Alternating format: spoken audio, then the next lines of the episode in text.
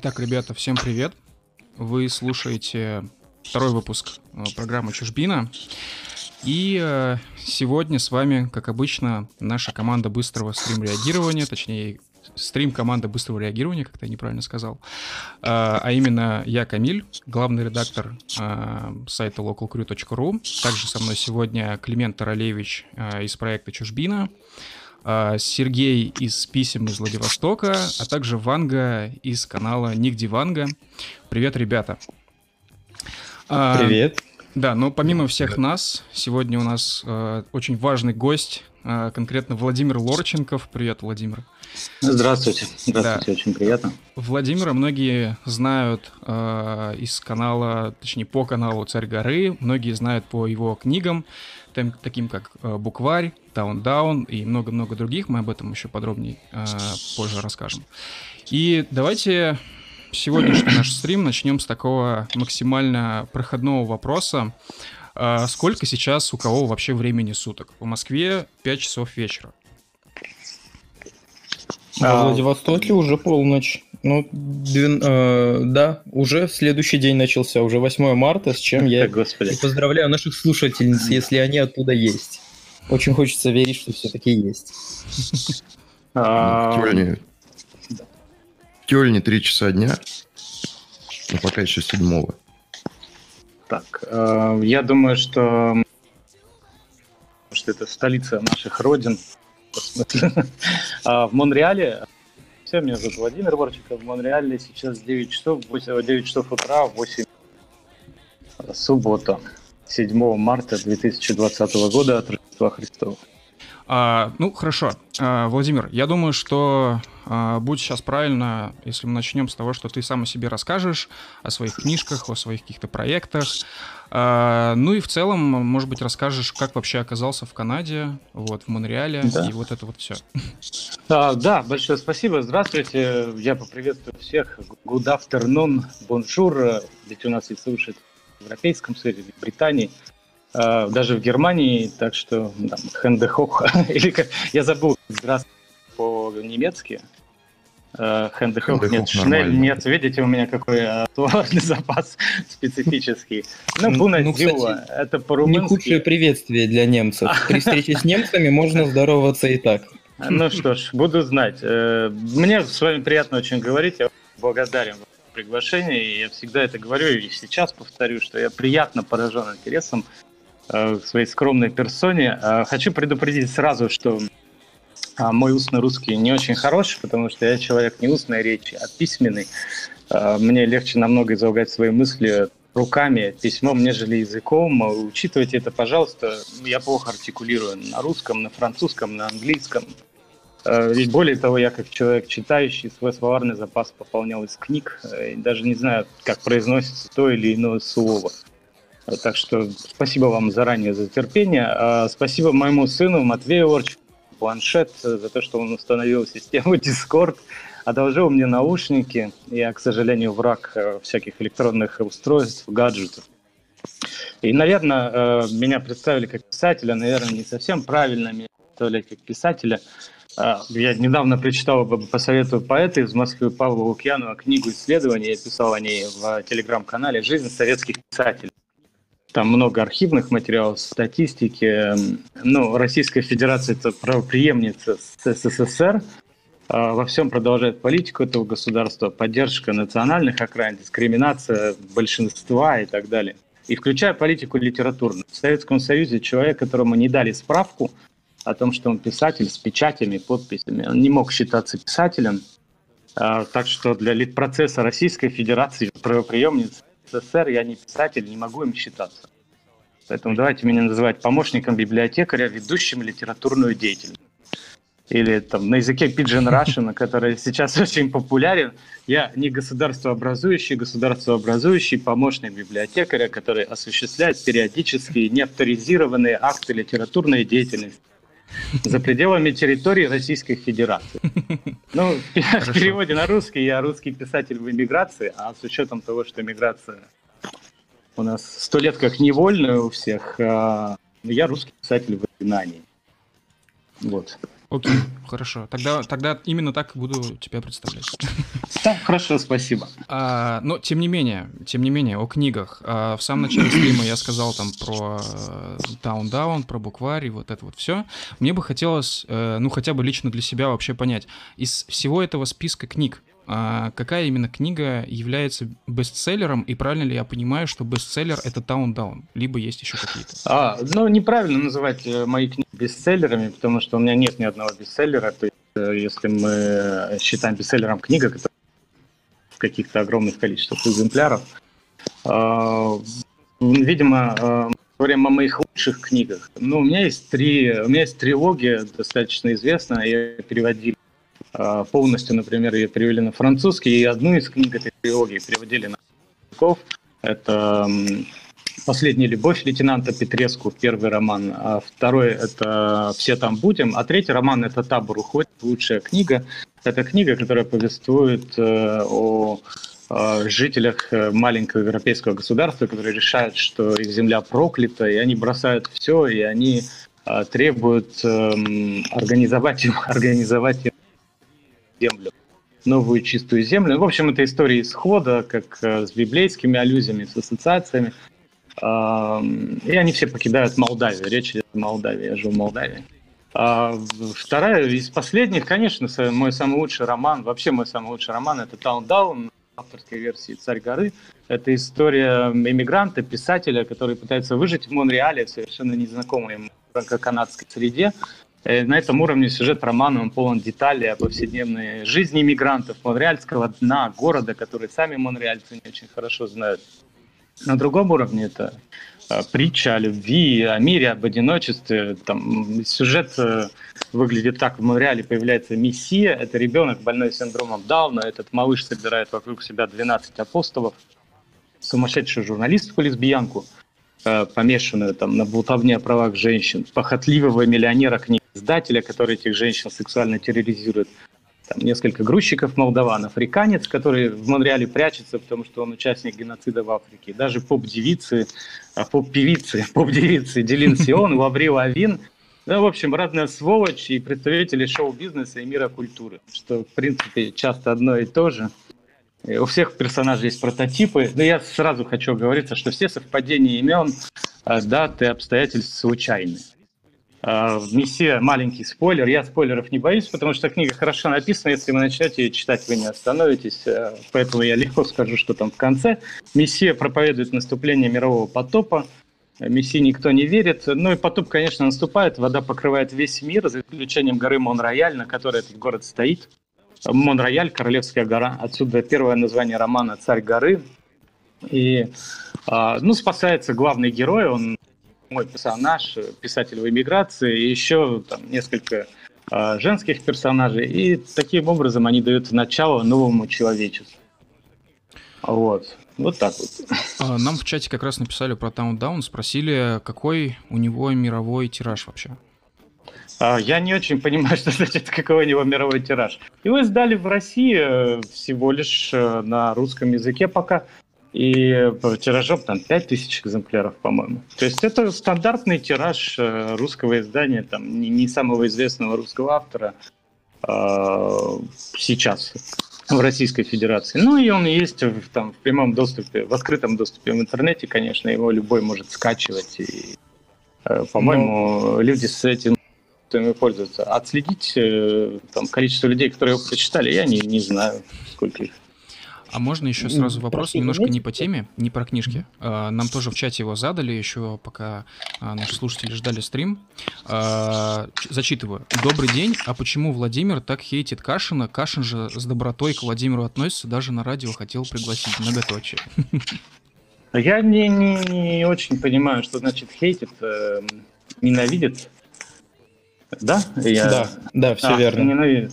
Э, я не испытываю ненависти, вообще ненависти вообще никакому человеку. Я много раз говорил, что я христианин, а пусть я формально там не принадлежу никакой церкви, но формально я принадлежу православной, но я придерживаюсь э, системы взглядов христиан, э, окситаний до того, как их покорили французы и навязали там, римско-католическую секту. Очень простые взгляды. Это ну, так называемое палеохристианство. Первые христиан, христиане, они верили, что плохих людей нет, что когда человек совершает что-то плохое, а, то в нем говорит зло. Тем более, я не думаю, что какое-то зло говорит в журналисте Кашин. Я вообще не знал, кто это такой. Мне мои ведущие не дадут соврать. А, я перед эфиром спрашивал, кто этот человек, почему он так, э, почему о нем все говорят. Я, честно говоря, так и не понял. Но это неудивительно, я молдаванин. Иногда у нас трудности с пониманием того, русской речи. Э, никакой ненависти я не испытываю, никакой даже неприязни. Знаешь, что этот человек все время что-то пишет, все время что-то публикует, э, очень часто, очень много. И дай бог ему здоровья. Я тоже к нему отношусь благожелательно, ко всем отношусь благожелательно. А насколько я понимаю, он меня приглашал на радио поговорить о какой-то политической повестке, а мне это неинтересно совершенно, потому что единственное, о чем я готов много, много говорю часами, вам придется меня останавливать, это литература.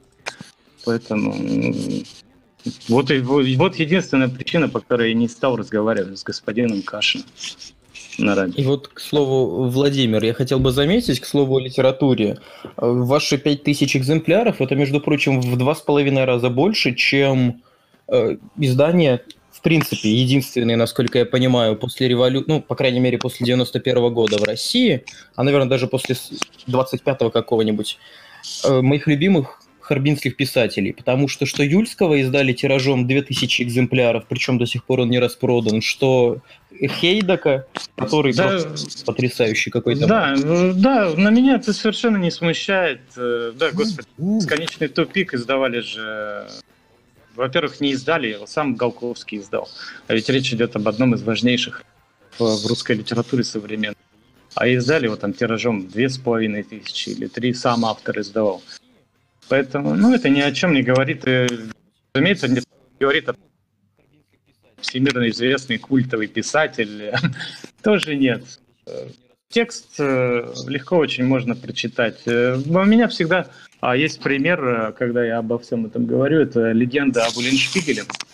Это величайший бельгийский роман, написанный на французском языке журналистом Шарлем Декастером. И когда я говорю с французами или когда я говорю с бельгийцами, они говорят, а что, кто, какой, какой Шарль но на самом-то деле речь идет о великой книге, которая для, для тех, кто знает, кто понимает, это Библия, флам, э, фламандская Библия.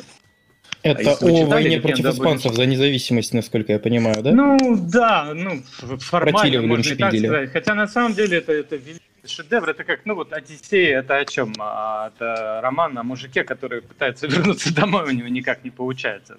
В каком-то смысле, да. Но на самом деле нет. И роман «Легенда об Уллиншпигеле» это, это love story, это история любви, а это семейный роман, это роман о войне, это travel, travel это все жанры. Ну, в общем, это... роман в исконном смысле, в исконном значении этого слова, книга обо всем, грубо говоря, в да, хорошем да. смысле. Да, это великое-великое произведение, которое так особо и, не, и не, неизвестно, и не популярно. Там, да, он, конечно, не, не настолько шедевр, как э, «Легенда об Уллиншпигеле», но все равно это очень хороший роман, выдающийся на фоне того, что сейчас пишут на русском языке. Один из лучших. Поэтому, ну, вот я его написал, я молодец. Могу быть доволен собой. Ну, секундочку, сделаю, интер, сделаю интервенцию. Да, да. Владимир, вот сейчас у вас последнюю минуту был отличный звук, а до этого, извините, просто немножко что-то шелушилось и просто влияло на качество. Если можно да, за этим да. последить. Извините. Да, вот дотянулся путяра проклятый. А, ну ладно, я постараюсь, я не знаю, что происходит.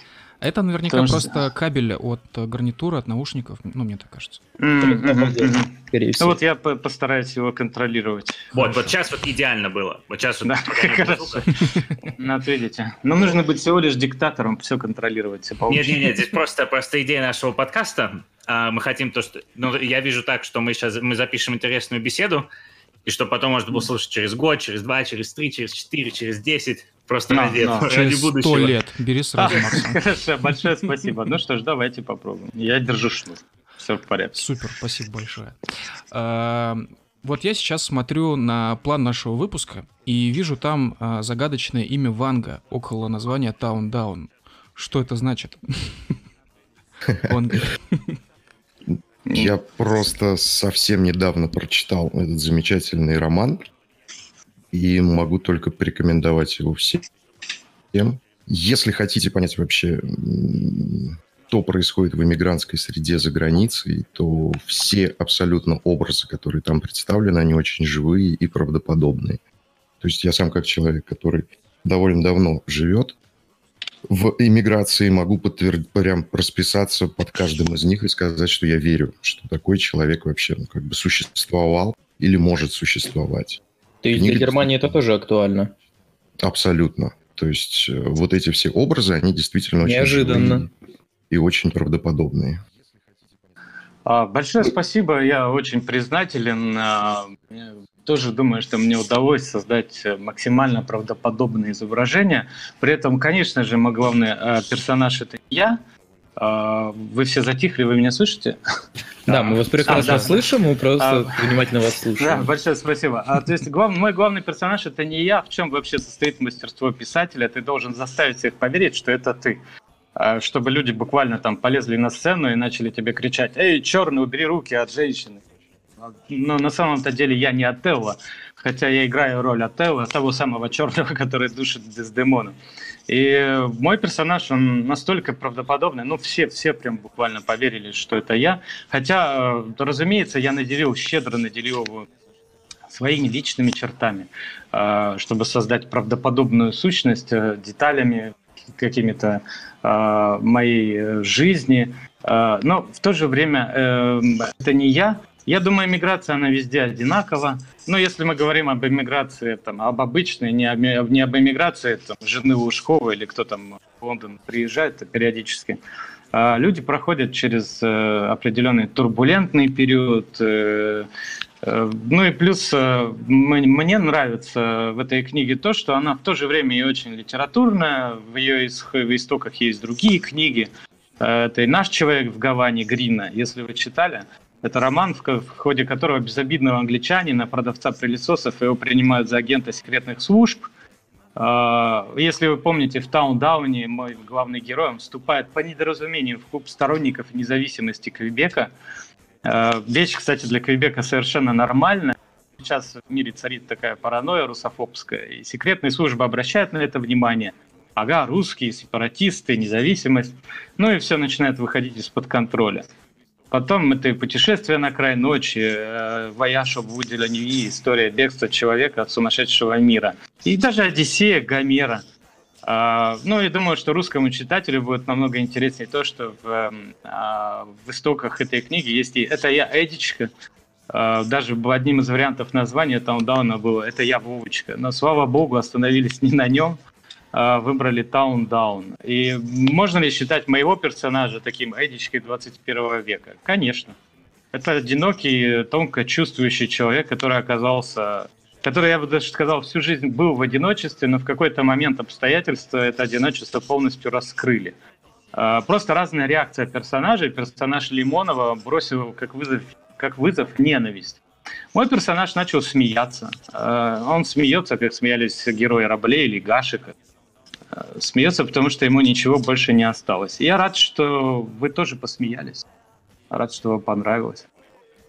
И вот вы не зря упомянули Лимонова, потому что как раз мы планировали следующим вопросом э, как раз спросить насчет него. Все-таки каково ваше мнение о нем? Вы уже, да, кратко оговорились, но в целом, О, может быть, Климент я... формулирует этот вопрос. Потому что все-таки для обывателей, к сожалению, Лимонов ассоциируется известно с чем? С негром.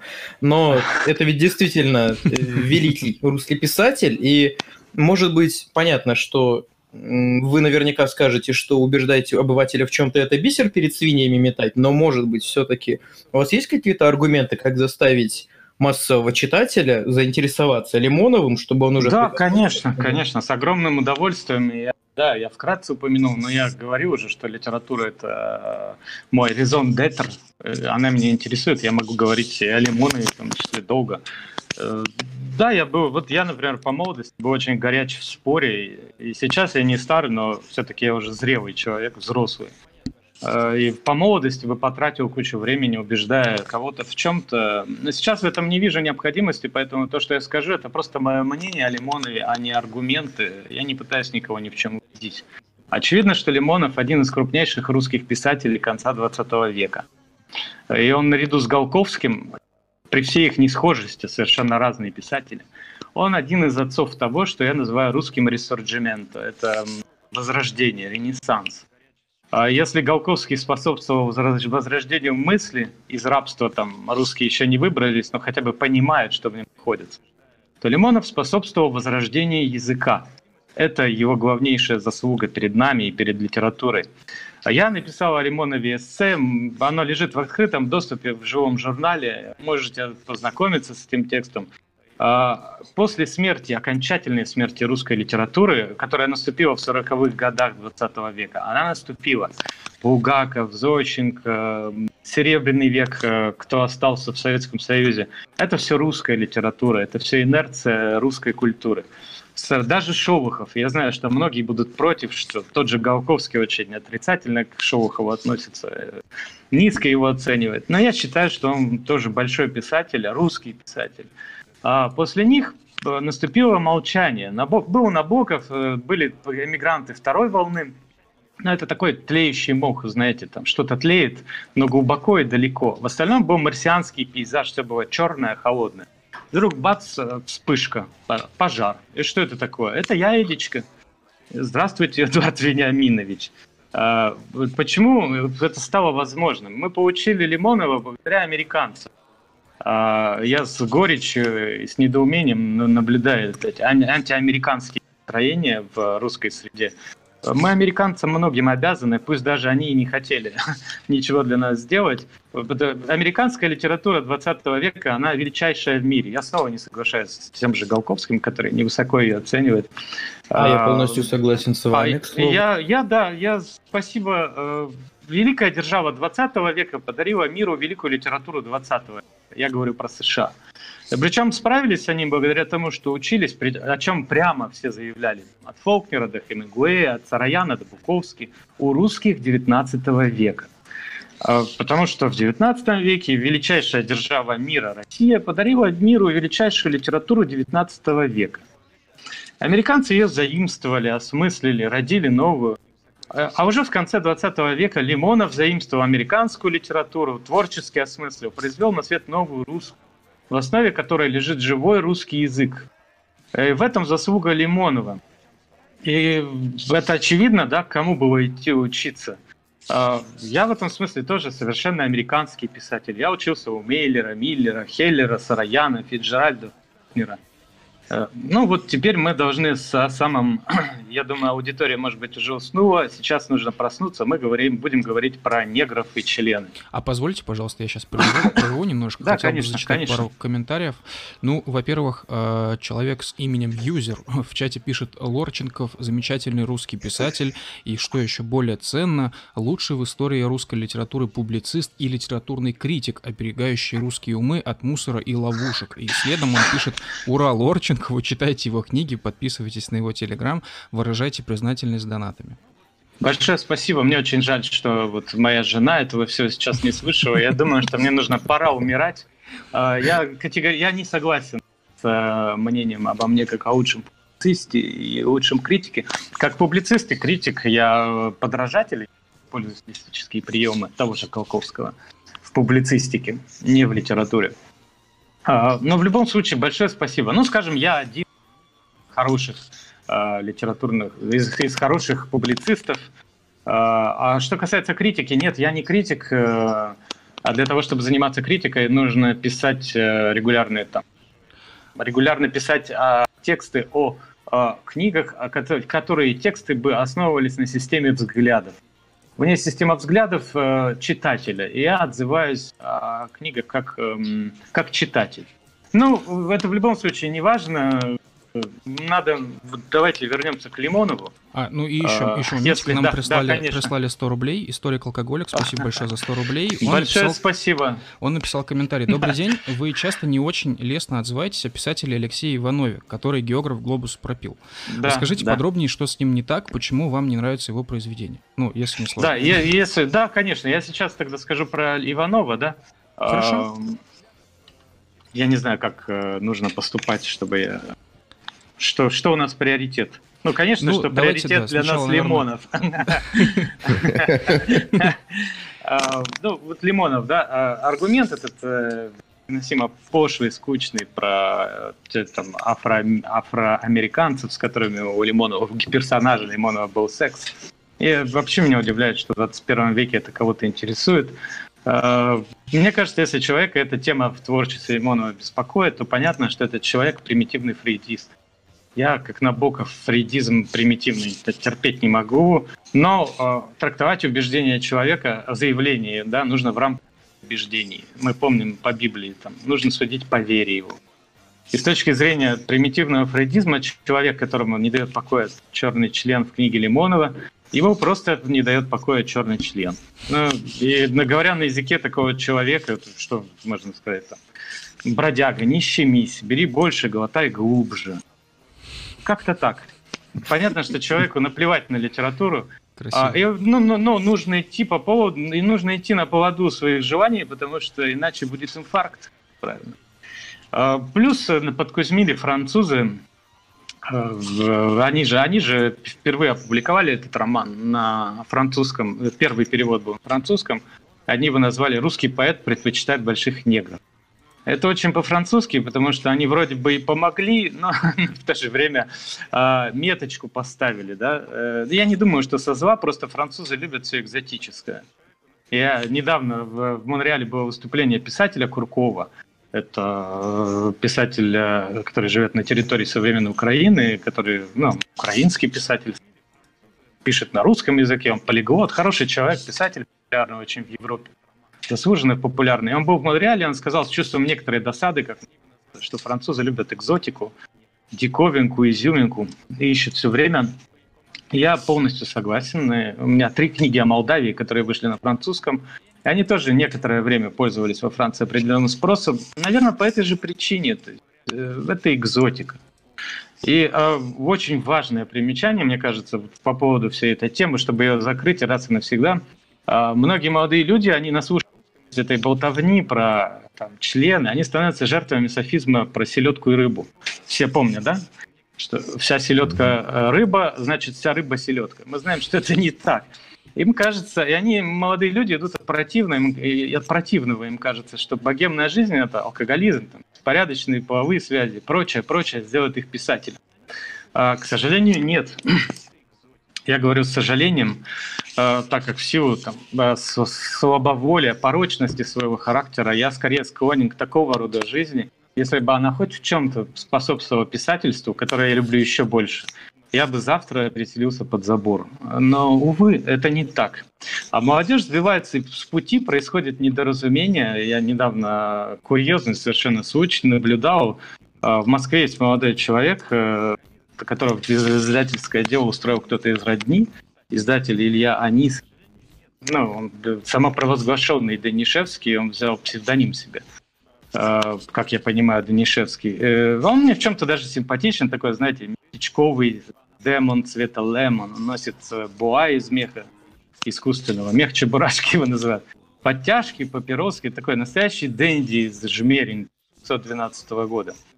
Почему он своей фамилии Анискина стесняется? По-моему, нормальная фамилия русская. У жены Джигурды, кажется, легендарного, такая же фамилия. Черт его знает. Это не важно. Хочет быть Данишевским, путь будет. И вот кто-то из посетителей литературного вечера, где этот человек выступал, он передал забавную сцену. Вот этот Анискин берет микрофон и говорит, а вот культрегер э, Дмитрий Кузьмин э, про меня, мол, говорит, что я, я цитирую, там, сосу уши, чем пишу, а, а я и правда сосу, сосу здорово. И вот еще редактору журнала какого-то отправил письмо и написал «Отсосу за публикацию». И бац, в следующем номере его, мол, Анискина опубликовали. Да, то есть человеку, во-первых, не хватает мозгов про все это промолчать, он еще об этом болтает. болтает. А во-вторых, э, я просто всем сейчас людям, всем людям планеты, которые говорят по русскому языке, там, Анискиным, Данишевским, хочу сказать, ребята, не торопитесь, там, выньте то, что у вас сейчас во рту, это вас писателями не сделает. И поэтами не сделает. Писатель – это результат эволюции. Вы должны родиться с определенными задатками, а во-вторых, должны случиться мутация, в результате которой вас щелкнет и вы станете писателем. А, и если бы от э, от акта орального секса у вас этот щелчок происходил, то писателей было бы в мире 7 миллиардов человек, потому что мы знаем, что людям свойственно заниматься сексом, в том числе и оральным. Это совершенно нормально, то стесняться нечего, но при чем здесь литература, я ей-богу не понимаю. А, Лимонов, выдающийся писатель, я буду говорить о нем, как э, когда вы будете меня спрашивать про 10 книг, которые я рекомен... буду рекомендовать если вас это заинтересует. И я буду говорить о его книге, причем не, не из последних и не о это я Эдичке, а о книге, которую я считаю шедевром. Это «Смерть современных героев». Я стараюсь объяснить, почему она важна и очень хороша. А, я предлагаю вернуться к вопросу об Алексее Иванове. Да, Это конечно. Я с огромным удовольствием. Э, Алексей Иванов не владеет русским языком. А, это не так заметно, когда Алексей Иванов пишет э, вот эти исторические, псевдоисторические рассказы, э, романы, повести, тексты. Э, и когда он пишет их этим слегка выдуманным языком, да, там, краеведческим, там, заспуспонилась зорька, речка похлюнькала, там, как закатцу. Это все нормально, это хорошо. Когда он начинает писать на русском языке, мы видим ужаса, ужасающий низкий уровень этого языка. Я попробовал прочитать его книгу, я уже забыл, э, как она называется, а, про, про 90-е годы.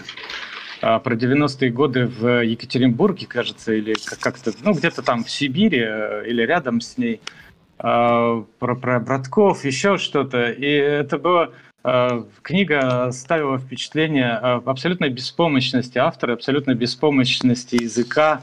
Э, его персонажи говорят так, как не говорят люди в живой жизни. Есть две ошибки, ну, это сейчас какие-то профессиональные секреты. Ну, это не секрет, профессиональные детали могу раскрыть. Люди, когда пытаются воссоздать устную речь, у них две ошибки. Первое, они uh, опрощают ее чрезмерно, чтобы сделать типа, а, ну что там, бля, здорово, на, а там, а, а, а. Люди так не разговаривают в жизни. А вторая ошибка, это когда они пытаются написать, э, пытаются воссоздать речь живых людей 20-21 века, которые складно излагают там какие-то философские мнения, еще что-то. Ну вот э, пошел Иванов Алексей по первому пути, роман совершенно получился картонный, не настоящий. Э, я ничего плохого в том не вижу, чтобы он писал свои фэнтези, и прекрасно, и здорово. Но в, в российском литературном процессе, к сожалению, люди э, постоянно занимают э, не свое место. Это проблема. Не то, что они есть. На здоровье пусть там тот же Изюфович, э, это прекрасно. Так, таких книг, какие он написал про э, про барона Унгерна. Их должно быть много, это нормальная, интересная литература для школьников 9 класса, 10 э, Помните, был такой Кир Булычев, писатель прекрасный, замечательный детский. А он еще Помню, под другим псевдонимом, я, за, я забыл, да, да, я забыл его настоящую фамилию. Ну вот он под этой фамилией опубликовал роман, который назывался 1180, или как-то, ну вот там, были, там была историческая дата. И он э, написал, что происходило в Киевской Руси, в средние века, в Норвегии, во Франции, в Англии в это время. И это здорово, интересно, увлекательно. Это изложение там, исторических фактов написано хорошим, нормальным русским языком. Э, разумеется, ничего экстраординарного, выдающегося в этой книге нет, но так должно быть. А, таких книг должно быть очень много, и их нужно давать читать школьникам. Ну хорошо, не в девятом классе, я забыл, девятый класс совсем уже взрослый. В седьмом, шестом. Вот книги Юзефовича это для седьмого, шестого класса. Можно и книги Иванова тоже, там про вот э, Супоньку, речку, заскердюнился, за, забронюнился. Тоже как, как на уроках краеведения. Да. Это замечательно, это прекрасно. И в, в нормальной стране с нормальным процессом а, тот же Иванов он был, был уважаемым а, э, писателем там края, да, он был, был местным классиком и со всеми вытекающими отсюда, то есть со своим местом местном университете, прилично оплачиваемом, были бы выставки, был бы краеведческий фестиваль э, там, по его книгам. Э, но, к сожалению, в России всего этого нет, и почему-то нам его выдают за, за настоящего писателя. Нет, ребята, это не так. И вот, Владимир, Нет. вы как раз и подвели к одному еще следующему вопросу. Тогда, во-первых, почему нам его за него выдают, когда все-таки, ну, какие-никакие интересные писатели есть. Например, Шаргунов мне интересен не только как политик, но и как писатель. Ну, тут уже, правда, субъективщина, но тем не менее. Вообще, mm-hmm. как вы считаете, почему у нас э, гонорар 15 тысяч рублей за книгу – это норма, и как дела обстоят на Западе? То есть, если бы вы издавались в Канаде с канадским издательством, допустим, вы бы писали на английском, как дела обстояли бы там? Можете рассказать немного? Потому что вы много об этом пишете в телеге. Вот расскажите, пожалуйста. Ну, я там начну с Шаргунова. Шаргунов это, я понимаю, вам может быть, может быть интересен, но это, на мой взгляд, тоже очень посредственный писатель, вообще не писатель. То есть это человек, который э, конъюнктурщик, да, то есть э, у меня я тоже писал про него небольшое эссе, я даже Сергея видел, он, кстати, замечательный человек, хороший человек, он, э, наверное, да, я сейчас пытаюсь убедить самого себя, как э, добрый христианин, но он всегда э, писал что-то, что должно быть там э, модно на потребу дня. Он начинал там с какого-то постмодернизма, когда еще казалось, что этот постмодернизм сработает. Потом пошли вот эти псевдополитические романы, наполненные с, с языком советского реализма. Писатель — это ведь язык. А, никакого языка у Шурганова нет. Там «Горько, ребята!» — крикнул Сенька, застучал по груди в кожаной куртке, там еще что-то. А, проблема этих людей в том, что они не знают языка и, соответственно, употребляют слова не в их значении. Это большая проблема, это а, ну, просто профнепригодность. А, ну и, соответственно, почему Шаргунова там а, продвигают? Ну, э, господи, ну, сейчас я опять буду говорить о людях плохо. А хотя я не хочу этого. Ну, потому что человек выходит из семьи, там, из хорошей семьи. Э, потом сделал карьеру неплохую, и политическую карьеру, и в том числе благодаря другим семьям, Владимир, с которыми хорошо породнился. Я не хочу, да, да.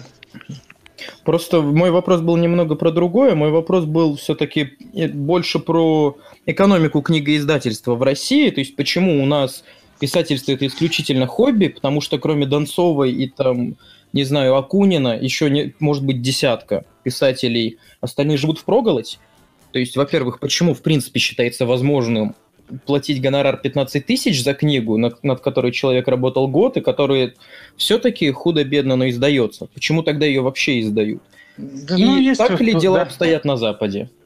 Да, да, Запад это такое очень условное понятие. В Канаде. Запада не существует. Есть в Канаде, есть в Квебеке. Квебек отличается очень сильно.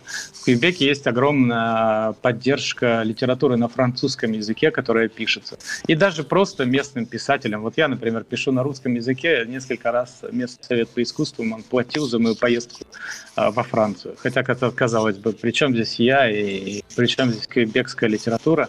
Но они считают так, если ты живешь в Квебеке и пишешь книги, а, и ты едешь там куда-то, то ты скажешь, ну вот, ребята, да, из Квебека я вот здесь живу, это замечательное место, которое принимает людей, и в конечном счете это действует на пользу Квебеку.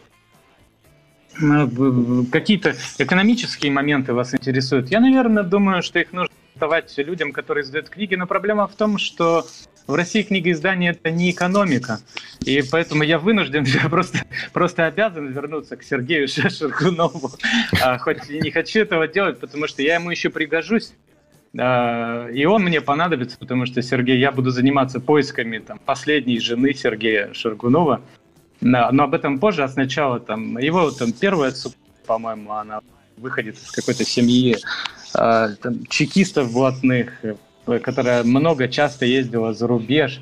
Вторая его супруга Козлова, она дочь э, политика какого-то, он был казначеем э, партии «Справедливой России», что-то в этом роде, там он в Думе даже. А там третья супруга Сергея, это дочь, э, выходка, выходка.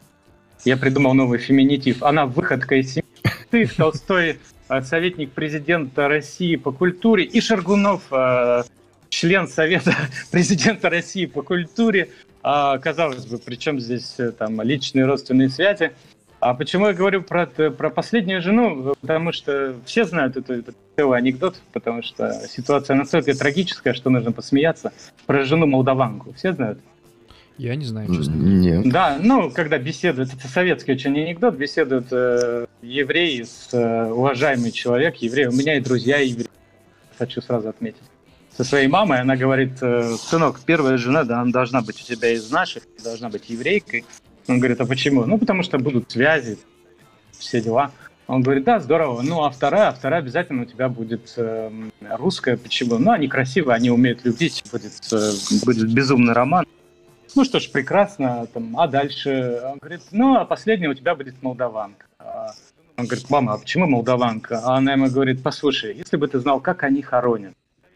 А, э, э, я думаю, что рано или поздно я желаю Сергею долго Э, человек с его генетикой, с его условиями жизни будет как минимум, как Михалков старший, да, там, до 250 лет, но рано или поздно все равно, к сожалению, придется задумываться над этим вопросом. И тогда пригожусь я, я из Молдавии, у меня есть много, еще остались связи, все будет хорошо, обеспечим и жену, и проводы. А возвращаясь к печальной картине книгоиздания в России, а, это не экономика, потому что люди не, не думают о том, как заработать. Заработать-то можно. А, на том же Голковском можно было заработать.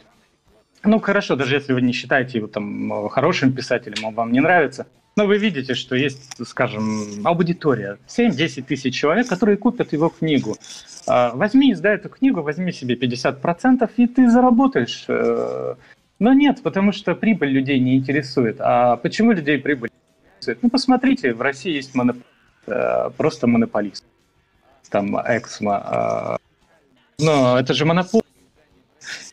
В 2020 году а в стране первого мира вроде бы есть э, издательская монополия. Это очень странно. Они абсолютно никому не подотчетны.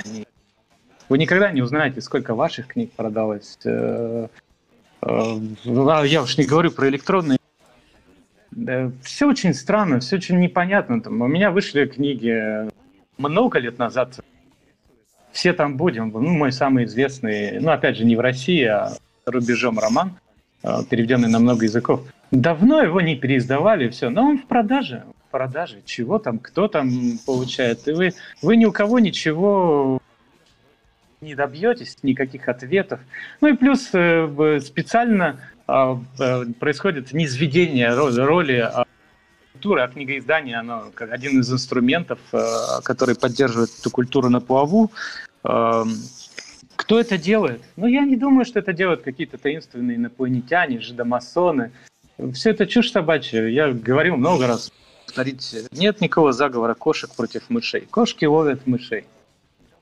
Вот и все. Есть, э, есть люди, которым это невыгодно которые это совершенно не скрывают. Но о чем говорите Сеславинский или Сеславинский, как он называется, этот мужчина? Его фамилия, он начальник э, культуры в России. Агентство по печати или книгоиздание.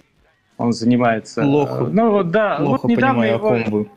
Сеславинский, эм, агентство по печати, или, в общем, книгоиздание это, это э, их домен. А, в домен, в Министерстве культуры. И вот Федеральное агентство по печати, кажется, недавно его, эм, его ведомство, они выдали премию литературную за роман, не, не за роман, а за книгу госпожи Симоньян. Просто Я думаю, она хороший человек. Все хорошие люди, но это графомания, это ужасно. Ужасный русский язык, который вообще просто не русский язык. Это уровень владения B1, э, да, или нет, А2. Вы знаете, о чем я говорю? Да. Uh, уровень, uh, да, мы, мы все да. иммигранты, то есть uh, владение языком в незнакомой ну, стране, куда вы прибиваете, вам ее оценивают. А1, А2, А, Б1, Б2, С1, С2. Uh, ну, вот у Симонян это русский язык А2, то есть она может спросить, где купить хлеб и как сходить uh, там в баню. Но написать связанный текст она не может, она не в состоянии. И она в этом не виновата, так получилось. Но они дали ей а, премию за лучшее произведение там, этого года. Его спрашивают, а вот что вы читали недавно? Этот человек говорит, министр культуры, он говорит, а, а вот я читал а, Симоньян, сочные, вкусные. Вот я, я бы, я бы Возможно, он читал не ее книжку, а ее твиттер, где она пишет про бобров. А, про бобров, да. Я жил в Бобруйске, я очень люблю бобров. Это симпатичные, милые животные, и я очень огорчен тем, что Их есть едят. еще люди, которые едят бобров, которые... Есть еще люди, которые разделяют ксенофобские, шовинистические взгляды, люди, которые э, считают, что там можно дискриминировать женщин, геев, и едят бобров отвратительно. Я думал, что ты говорил сейчас про дискриминацию бобров, честно говоря, сначала. В том числе дискриминацию бобров, потому что бобров на самом-то деле не Нужно хранить э, хрупкое экологическое равновесие планеты. Э, возвращаясь к ФАПу, буквально пару слов. Человек, главный, главный, отвечающий за э, книгоиздание в России, он говорит, что ему нравится э, книга Симоньян. Ну, то есть это просто, просто человеку надо подать в отставку сразу же. Просто он некомпетентен. Он, он не должен занимать то место, которое он занимает. Но в России много таких, и они занимают какие-то места, там много людей в издательствах. Э, опять же, из-за чего? Там, ну, я говорил уже, небольшие зарплаты. Маленькие зарплаты, и людям неинтересно, которые там разбираются в вопросе идти работать в издательство. Сидит там человек, получает свои 20 тысяч рублей, он хочет просто издать книжку свою, свою книжку. И, разумеется, ему наплевать, он ненавидит, э, ненавидит всех этих писателей, они создают ему проблемы, он... Э, они просто э, пришли, зачем пришли? Вы, вы, может быть, помните, недавно была книжная выставка в Москве, и там принимал участие издательство самого Голковского или, или людей, которые издали его книгу, я точно не помню. Ну, издали, издали, замечательно. Ты организуешь выставку, твоя задача сделать так, чтобы люди не толпились, чтобы туалеты были чистые, чтобы висели стенды. Ты ответственный за логистику. А, а мы видим там объявление написано. Никому не нужный писатель Голковский, э, ах, издал свою книгу. А, ну что ж, черт побери. Ну ладно. Буквально такого содержания было сообщение на сайте выставки. А, неважно, там, ты любишь этого писателя, не любишь, ты профессионал, ты должен быть выше этого. А, как я сказал, твоя задача организовать выставку, организовать проведение. Но это ведь скучно, правда? Скучно заниматься своим делом, скучно заниматься своей работой, скучно заниматься редактурой. А, тебе, тебе хочется, у тебя душа к чему-то там стремится, а тебя отвлекают от всего этого. Вот. А мне кажется, тогда так... Можно, если вмешаюсь? Я как раз вот э, в эмиграции, ну, в, в, Лон, в Англии заметил, в, раб, в рабочей среде мне понравилось, что отсутствуют какие-то личные отношения, то есть вот там за пять лет я ни разу ни с кем не поругался, на меня ни разу никто не наругался, то есть как-то вот все рабочие вопросы как-то спокойно решались, когда в Москве за тот за год ты там можешь за день, господи, там люди будут тебе высказывать, какой ты дебил, какой ты дурак, тратят на это безумное какое-то количество времени, потом ну, то есть вот мне, мне нравится в западной культуре вот это отсутствие какого-то каких-то личных Да, отношений. это правда. Да, есть, есть такой э, момент. Это, ну, это особенности э, менталитета, это особенности русского национального характера. Русский великий народ, но у них есть и некоторые недостатки. Плюс э, учитывайте, что там, мы прошли через столетний, ну, хорошо, 70-летний период советский, который тоже наложил свой отпечаток. С русскими действительно тяжело общаться. Русские действительно не умеют общаться. Я говорю это с сожалением. Они друг друга ранят, они друг друга обижают на ровном месте. Ну, почитайте там, что пишут там друг про друга э, про Свирнин, Холмогоров. Я думаю, можно, можно предъявить какие-то претензии в теорете, ну, в дискуссии, в политической дискуссии, в философской э, к, к одному, к другому. Они друг другу предъявлять, но никто так не разговаривает друг с другом, как мы. Русские — это постоянная битва на калке. Это постоянная битва на калке. Вместо того, чтобы объединиться и что-то сделать, они там по очереди выступают, друг друга не любят, а потом они все лежат э, под досками, на них пляшут э, татары. Я очень люблю татар и считаю, что это замечательный народ, но я говорю об истории, да, там на них пляшут враги, И они хрипят, плюют кровью и умирают. А почему? Ну, ну потому что. Но они все равно выше этого. Вот у меня сразу Ой, есть вопросик, а, ну, не совсем мой, он э, из э, донатов к нам прилетел. Что да, должно, конечно. значит так, э, Георгий прислал нам 250 рублей, спасибо большое, Георгий. Что должно да, случиться, спасибо, чтобы Георгий. Лорченко вернулся в Россию?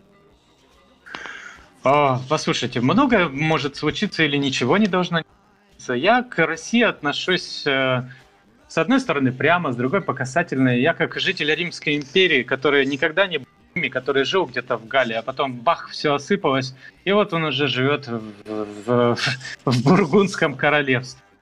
А, а оттуда он двигает дальше там куда-то к, к англосаксам э, на, на запад. А, с одной стороны.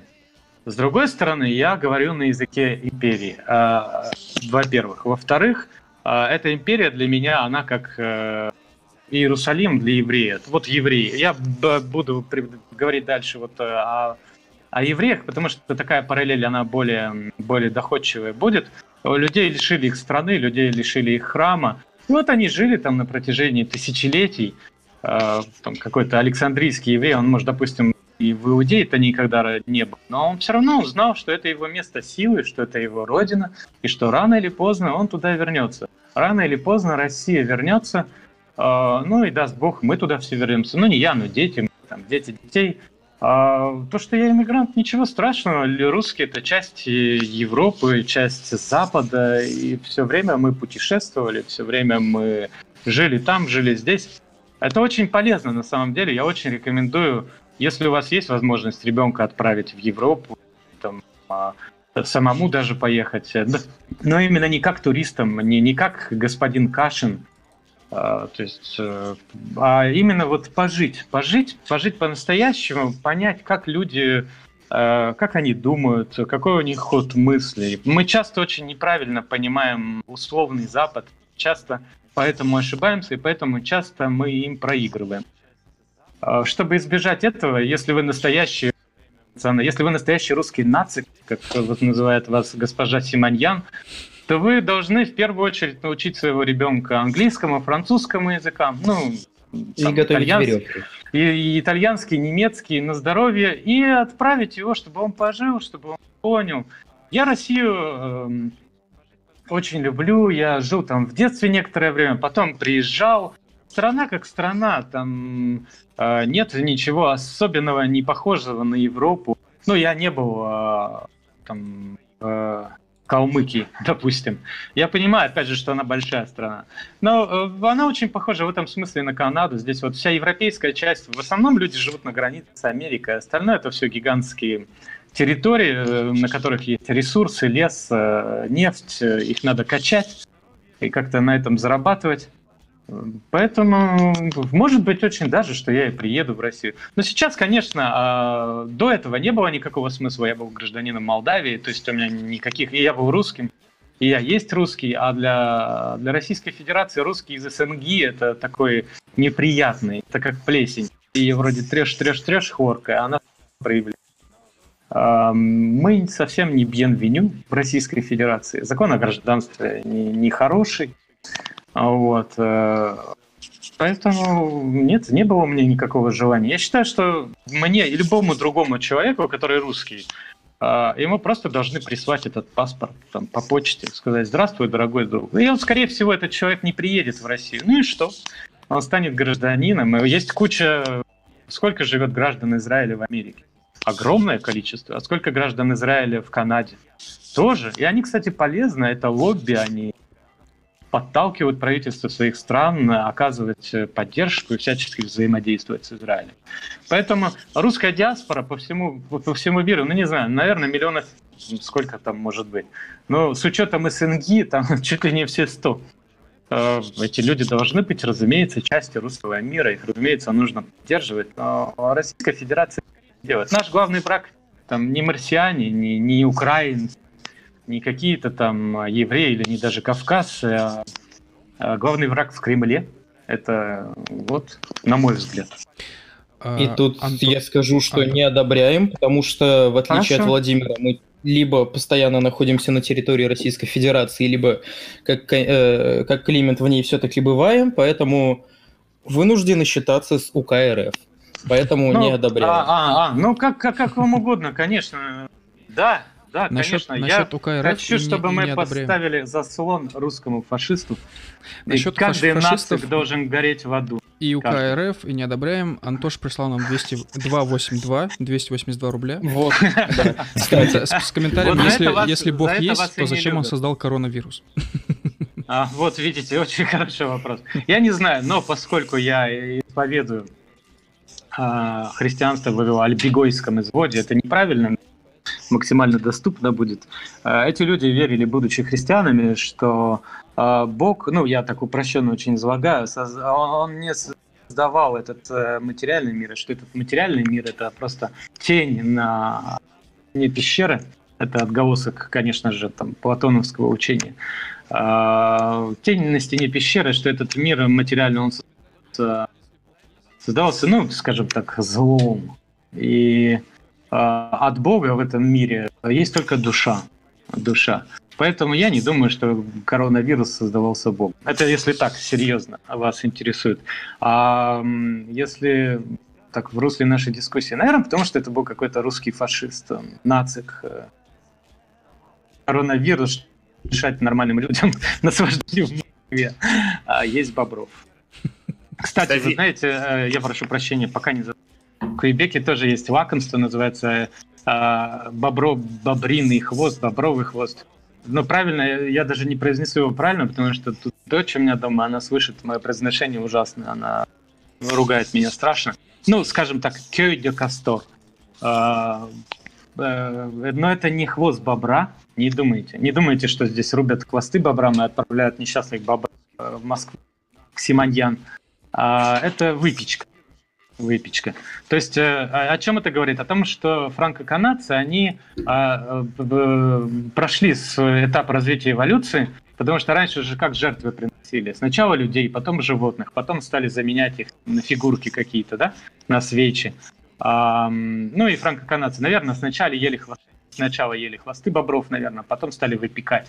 Э, так что Маргарите предстоит еще долгий, большой, длинный путь Сначала бобры, потом фигурки символические бобров. Потом просто сама идея бобра. Вот. А можно сказать, кстати, вот про Маргариту Симонян? Я, конечно, согласен. А, я, я не читал, пока не осуждаю поэтому. Но если с такой стороны посмотреть, все-таки она эм, главный редактор там довольно серьезного СМИ, хотя бы там на сегодняшний Да, доживет день. она тысячу лет. Вот, и разве с, с той точки зрения, что руководитель э, какого-то крупного такого э, крупной компании пишет свою книжку своих мемуаров, разве это не круто, а, скажем, для истории хотя бы, что мы можем понять, что за человек? Потому что разве это не интересно, может быть, не со стороны литературы, но это, наверное, интересно, а что за люди там работают в «Газпроме», что за люди управляли там, скажем, ну, скажем, как интересно читать какой-нибудь мемуары какого-нибудь Алексея Косыгина или там какого-нибудь Железного Шурика времен Брежнева. Вот с этой точки зрения, как думаете? Угу. Правильно ну, дело, я... что, что она написала все-таки? Да, нет, конечно, потому что а, такие книги, они пишутся... Ну, во-первых, а, мы можем стать руководителя крупного концерна, государственного медиаконцерна, который не владеет государственным языком а, на уровне студента там, 4-5 курса. То, что требует э, умения написать связанный текст. А, во-вторых, э, там, насколько я понимаю, это это все не биография, это все не детали, это все не фактура. С этим-то ладно. Ну, писал об этом в январе 1000, окей, в январе 2005 года мы с Путиным зашли туда-то, сделали то-то. Да, на здоровье так можно писать, но опять же это требует умения писать. Всем кажется, что писать просто это ерунда, а на самом деле писать просто намного сложнее. А это типично, как, как сказать, начну с того, что я люблю индустрию. Я уважаю, это великая культура, великий народ. Но вот э, когда индус приезжает в Канаду, э, и он начинает учить английский язык, он пытается, пытается, а, и я говорю, почему их привожу в качестве примера, потому что их очень много. Ну, это огромный народ, большой. И он пытается говорить цветисто. И вот сразу их вот э, преподаватели английского говорят, не надо, пожалуйста, не надо, ребята. а, первый признак того, что вот вы иммигрант, там, то, что вы пытаетесь вернуть как можно больше фигур стиля, еще чего-то. Это очень плохо. А, пишите, пожалуйста, просто. А, поэтому я э, вообще не понимаю, зачем Симонян написала эту, этот текст. Ну, потому что эти люди временщики, они понимают, что они не на своих местах, им хочется хапнуть много и всего. Им хочется хапнуть, им хочется выступить в ледовом шоу, написать книгу, снять фильм, получить еще, еще денег, денег, денег, э, еще жареного, вкусного, пахучего мяса, еще кусочек. Она уже будет лопаться, но она все, все равно не, не сможет не запихнуть в себя этот кусочек. А, а, я не знаю, меня слышно или нет? Слышно, слышно. Вот. Прекрасно слышно. И вот, э, вот я есть даже стихотворение, я перевел э, стихотворение, насколько я понимаю, это автор, который тоже из Сочи, пишет стихотворение на таком же языке. Э, «Месяц лежит задорно да утка летит над сачами, веют с прялками лен на Дону, казаки на Кубани очами. Уродилась какава с овсом, а на нас ветви яблонь сгибает. Москва, Москва-батка своим сладким ртом Пиджин Рашин опять извергает. И припев. А, я надеюсь, вы хотите, вы готовы мне подпевать. Это просто вежливо. Давайте, вы хозяева, я гость. Все, гость в дом. Давайте попытаемся. Черный-черный рот, сколько ты нас мучить будешь, черный-черный рот, от тебя устали люди, черный-черный рот, русский ты язык не знаешь, почему вы не попиваете? Черный-черный рот. Потому что мы не знаем слов. Я думаю, надо с акцентом это делать. Болтаешь, черный-черный рот. Нет, без акцента, Симоньян же говорит без акцента. Она прекрасно владеет русским разговором. И, и конец арапопчка. Это значит, э, друг, денег нет на армянском. Почему я знаю эти слова? Потому что у меня и родственники армяне. Я сейчас не шучу. То есть я абсолютно открыт всем, я всех очень люблю. Проблема Симоньян э, не существует, да, как бы она как ребенок, как любое нацменьшинство в любой стране. Э, она поз сделает, позволит себе сделать то, что ей позволит сделать центральная власть те же чеченцы в Советском Союзе, ну, я не говорю там про ранний период, скажем, с 50-х по 80-е годы, абсолютно нормальные люди. Я вот, э, э, ну, я не помню, я в Венгрии был маленьким, мой отец служил, отец служил в полку, полку, в котором был начальником штаба, э, господи, Масхадов. И там еще были какие-то э, люди, чеченцы, там, э, абсолютно нормальные люди, обычные русские люди, неважно, какое у них там этническое происхождение. А, в той же Российской империи люди все, каждый знал свое место. Почему? А почему эти люди сейчас, они выходят из-под контроля? Почему они считают себя там высшей расы? Почему они считают основное население страны а, просто илотами, а себя а, спар спар спартиатами? Потому что им сказали, сказали, ребята, валяйте. То же самое по поводу украинцев. А, я украинцев, я должен произносить это на, на мягкий манер. Я говорил перед началом передачи, пожалуйста, произносите правильно по-украински украинцы. А, если во, во французском языке миньон, а, вы должны мягко произносить не, не.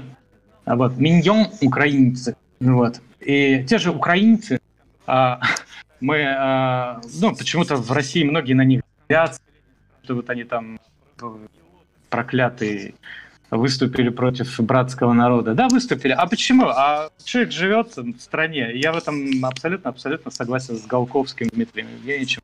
Его спросили, а, а он ответил, а какие претензии к украинцам? Человек живет у себя в стране. Ему сказали, вот там независимая Украина с тысячелетней историей, учи, будь. Вот он и живет. А кто, кто главный друг всех вот этих людей? Это Кремль. Это Кремль.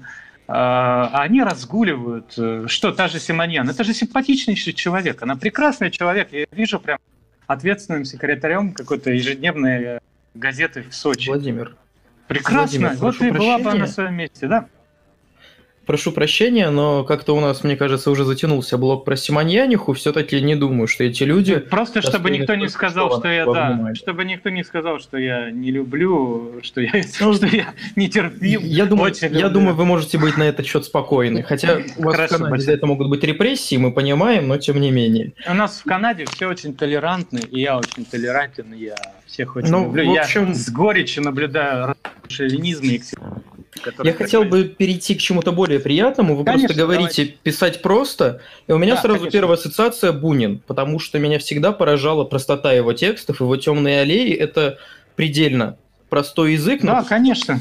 И в, в то же время Несмелов, например, который местами явно ему подражает, Юльский, и в целом мне вот интересно, давайте Лимонова да, да, упоминать да. не будем. Ваши любимые писатели-иммигранты, кроме Лимонова. Его, я думаю, мы обсудим отдельно. Ну, а, я, я вообще не разделял бы а, писателей на иммигрантов и не иммигрантов, тем более, когда мы говорим о русских писателях. Ну, Хорошо, вот, Тур, Тургенев. зарубежной да, России. Да-да, ну вот Тургенев, это иммигрант, иммигрант или нет? Это писатель зарубежной России или России?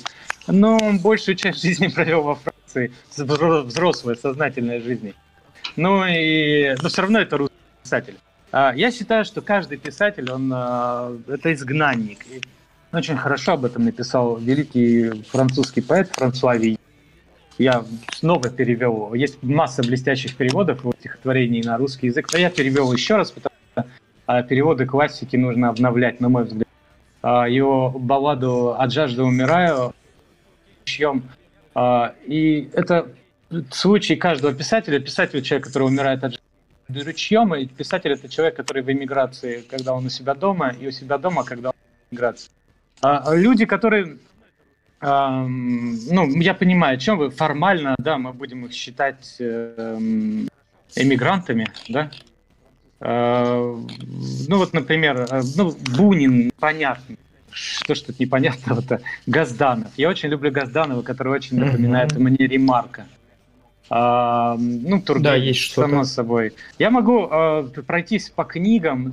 Вот, например, есть Бажанов. А, мне очень нравится Бажанов. Это который секретарь Сталина? Да, воспоминания бывшего секретаря Сталина. Я очень люблю эту книгу и очень ее всем рекомендую. Когда я прочитал сам первый раз случайно совершенно, в 2000, по-моему, году, я был еще последний год, а, я был шокирован. Я был шокирован потому что, ого, я сказал себе, ого, так оказывается можно, потому что, ну, речь в нем идет о раннем устройстве Советского Союза, о том, что там а, товарищу Сталину, который боится вилку в руку взять, ему дали секретаря, непонятно откуда, а, который там ему говорит, так, это делай, то не делай, вилку положь, сядь на место, тварь. А, а потом этот человек уже в напряженное время он говорит, ребята, что у меня голова разболелась, я поеду там отдохну в регионы э, приграничные, и потом берет ружье и уходит на охоту, переходит границу э, и по прогулочным шагам, и оказывается во Франции, где пишет эту книгу. Э, она выходит на французском языке почему-то в 30 году. А на русском она выходит только в 1999 году. А, это все настолько фантастически, настолько смешно, настолько интересно, что я думаю, что каждому нужно прочитать э, человеку, который а, он свое представление об истории Советского Союза ранней истории, он почерпнул из там, учебников. Э, ну, читайте не только читайте Бажанова, воспоминания бывшего секретаря Сталина. А, даже на уровне стиля, хотя речь идет об обычной а, документалке, но она написана хорошим русским языком человека, который владеет, владеет этим русским языком, и читать одно удовольствие поэтому. А, что касается... Ну... Да, э, я прошу прощения. Что касается Лимонова, я уже говорил, э, ну, вкратце, «Смерть современных героев». Дающийся роман. Чем он ценен, это э, не такие, не документальные книги, которые надо писать в последнее время, а, и в то же время не первая, не это я, Эдичка. Это художественная литература, чистый эксперимент, да, вот, то есть выдуманная история, написана от А Я. И вот вам, пожалуйста, Лимонов писатель. Этот писатель великолепен, смерть современных героев, очень всем советую. Можете прочитать и Палача, там, конечно, смешные порно-сцены, но смысл этой книги вовсе не в них, и ну, он сделал их так же, как и Десад э, вел свою наивную порнографию, наивную по нынешним временам свои романы. А, потом, а, ну, Тесси, конечно же, Тесси и Аверченко, все иммигрантские, ну, я их так называю, иммигрантские рассказы. Особенно у Тесси очень хороший есть рассказ, э, он как «Жук» называется. Я его вам рекомендую. Там про голодного русского мальчика, ну, как мальчик, там ему лет 17-18, но он прошел гражданскую войну, а, прошел все эти фронта, а, оказался во Франции чудом голодный, холодный, пришел к своему гувернанту, к своему учителю французского, который жил у них в России, кормил его, ну, его кормили за столом, ну, как русские умеют. Он был членом семьи. А, и вот приходит потерявший этот мальчик к нему, к месье э, Франсуа, и говорит, ну, господи, он пришел, ему даже просить стыдно, потому что, ну, гордый народ. А этот его выгоняет. Выгоняет и говорит, зачем это вы, голубчик, пришли, пошел вон. Это говорит очень хорошо, ну и мальчик этот стреляется на мосту. Это очень хорошо показывает столкновение менталитетов, потому что и француз ничего плохого Просто, ну, Толстой хорошо писал об этом. Помните, в «Войне и мире» а, Безухов, он остался один в Москве оккупированный, и он встречается с французом mm-hmm. на квартире. И они там обедают, пьют вино. Опять же, у француза ничего личного к этому русскому лоху. Он завтра его пристрелит в концлагере. Про, про концлагерь это Толстой тоже писал а, для русских офицеров. И как их по дороге обратно пристреливать. Просто никто почему-то читать не хочет, никто видеть не хочет. Вот. И а, и Толстой очень четко, хорошо замечает, ну, человек плюс культуры две э, очень... Он говорит, что вот француз – это человек, которому больше всего интересен там. И в этом нет ни... Ну, вот такой он. Нет ни подлости какой-то, ни... Вот, вот, вот такой, и все. И э, этот рассказ «Жук», он, наверное, в каком-то смысле его можно как и рассматривать и как э, аллегорию, и вот этот мальчик – это фигура аллегорической России, а этот, э, этот учитель, преподаватель, это фигура Франции. А потом Труая, Труая, он же Седов, э, он считается французским писателем. Вы знаете его? Нет, не слышал а, ну даже. Хорошо. Что да, у него ну, вот видите, интересно? Ну, С чего это, стоит это, начать? Это, это, ничего. Это лауреат Ганкуровской премии Труая, Анри Труая. Он же Седов, или, ну, как-то вот фамилия русская. Его отец с Кавказа, то ли осетин, то ли... Неважно, что русский, человек русской культуры, там, неважно какого этнического происхождения. Его маленьким привезли во Францию, родители, родитель был э, а батенька его владел заводами, пароходами. Ну и, конечно же, все это у него отобрали. А, ну, а то, что, а, а то, что... Да, Тарасов. Вот, спасибо большое. Вот видите, я не соврал. Лев Асланович Тарасов. Ов, и родился ов. он в Москве еще в да. 1911 ну, вот видите. году. Ну, его привезли маленьким. Его привезли, наверное, вот так, как я своих привез э, в Квебек. Глафира вот в школу пошла тут, в Квебеке. Э, ну вот, да, это такое лирическое отступление. И э, он стал французским писателем. Он получил Ганкуровскую премию, он получил Ганкуровскую премию за роман Алеша. Это роман, который рассказывает о мальчике, который, ну, рассказывает, грубо говоря, его историю. Это вот такой таун-даун Парижа. Ну, более детский, более слащавый, гораздо более политкорректный. А, ну, там есть очень много смешных моментов, там про то, как папа ждет, что французские партнеры отдадут ему его часть акций. Конечно же, никто Аслану Тарасову этих акций не вернул. А, Дезоле, как говорят французы. Ну, очень жаль. А, как его одноклассники пинают, шпыняют э, в школе, они ему говорят, вы, проклятые русские недоносы, вы предали Францию, вышли из войны. Ну, любой человек, знакомый с историей, русской революции, с историей Первой мировой войны, он понимает троллинг э, высшего уровня, потому что Франция способствовала, э, способствовала тому, что называется э, февральской революцией. Но на виноват вот этот одноклассник и плюс эти забавные детали. Французы очень хорошие люди, я очень люблю французов. А у меня, наверное, хромосомка французская есть. Но они немножечко, это отмечают даже Квебекуа, они немножечко шовинисты по отношению к иностранцам.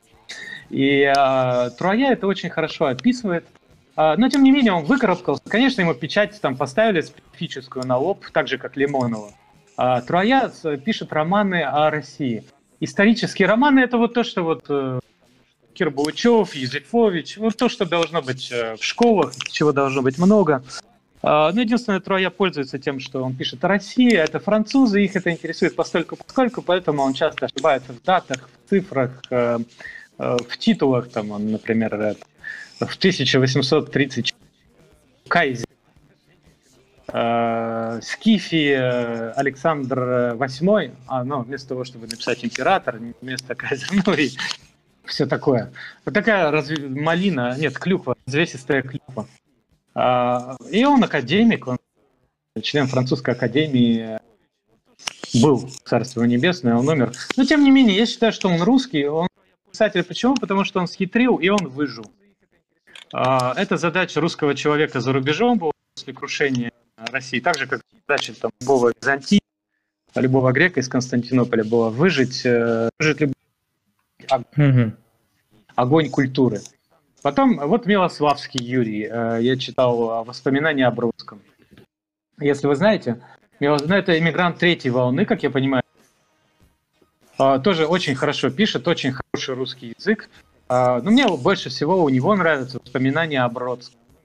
А, если вы читали, их даже в, газет, ну, в газетах, в изданиях публиковали, это Федерации. Это, а, это тот, что был корреспондентом Радио Свободы, я правильно понимаю? А, возможно, я не знаю, я знаю, что вот это писатель. Угу. А, а, угу. Тоже он очень хорошо. Но очень это поцелуй смерти, да? А, кажется, да. А, одну секунду. Ну, вот, чтобы я не шумел вам, вы погуглите. По-моему, да. Да, я очень запомнил. смерти. Да. Я запомнил больше всего воспоминания о Бродском, потому что они мне... Ну, еще раз меня утвердили в моем мнении о том, что русские не умеют общаться. В том, что им... Ну, Милославский, кажется, тяжело очень обидел Бродского, хотя он это не... За что? А, за то, что Бродский написал слишком хороший отзыв а, для CV Милославскому. Можете себе представить. По-моему, такое только у нас возможно, ну, среди нас, среди, среди русских. А, то есть э, слишком много помог Бродский Милославскому. Потому что как-то он так написал этот отзыв, там, в поэтической форме, блестящий, там, гениально, все-все-все, а потом кто-то сказал Милославскому, а вот вы знаете, а, это, это тро, ну, чересчур, как говорят французы, поэтому он вам, скорее всего, там и навредил. И все, и вот он эм, тяжело, мрачно, мрачно. Очень жаль. Ну, такое у меня впечатление сложилось по, э, когда я читал эти воспоминания. Это очень-очень типично русская история, то есть э, да, поможешь плохо, не поможешь плохо, поможешь слишком плохо. Ну, Владимир, я бы все-таки... Потому что сказал, надумываются, что... наши, наши люди надумывают. Да, нет, я, я По не... крайней мере, всем... скажем так... Это... Да, говорите. Да, простите, это все, вообще, когда я говорю, да, я обобщаю, всегда нужно помнить, что любое обобщение, там очень большая погрешность. И когда Просто... я говорю, там все русские или все немцы, да, я даже не могу сказать все молдаване, а, потому что молдаван этих, хоть их и мало, и все равно там 3 миллиона. Я не знаком. Поэтому, ну, ну я говорю о каких-то общих. Я, я, это, я это все понимаю. Я просто хотел сказать немного про другое. Все-таки интернационалы в первую очередь создавали люди, скажем так, не вполне русские, хоть многие из них и говорили на русском языке. Я и, тем не менее, понимаю. сколько этих интернационалов было? Номерных только 4 плюс 2,5. Ну, в общем, вы поняли. Поэтому да, ну, я думаю. Там не, тол- не только русские люди друг да, друга конечно, выписывают. Людям, и... люди, да, людям вообще свой... Оно и к счастью. Ссорится, но именно русские больше всего этому подвержены и менее всего осознают свой общий к сожалению. Вот такие, так, это мое личное мнение, я, конечно, ошибаюсь. А, потом, а, вот мы говорили про Милославского и Бродского. Милославский еще раз прекрасный писатель, а, а Бродский выдающийся поэт. Что у нас дальше? Кирсновская. Я ее тоже к иммигрантам записал. А, знаете же Кирсновскую? Если нет, ничего нет, страшного. Не знаю. Ой, ну это э, автор знаменитой, знаменитых воспоминаний о ГУЛАГе. Она вообще родом из Молдавии, Бессарабии. И она находилась на территории Бессарабии, когда туда зашли в 1940 году э, советские войска. А, нет, не в 40 да, в 40 В общем, там все очень скакали с 18 -го года. Румыны меняли рус... советских. И наоборот. А сама она из Бессарабии, то есть э, этнически она там грек, греки, румыны, не важно. Ну, человек русской культуры. Ну вот э, пришли советские, ее отправили далеко-далеко в Сибирь. И она написала книгу воспоминаний о своем, о своем, о своем потому что она как Шаламов, которого я не люблю, потому что Шаламов был глупый троцкист, но он был мученик.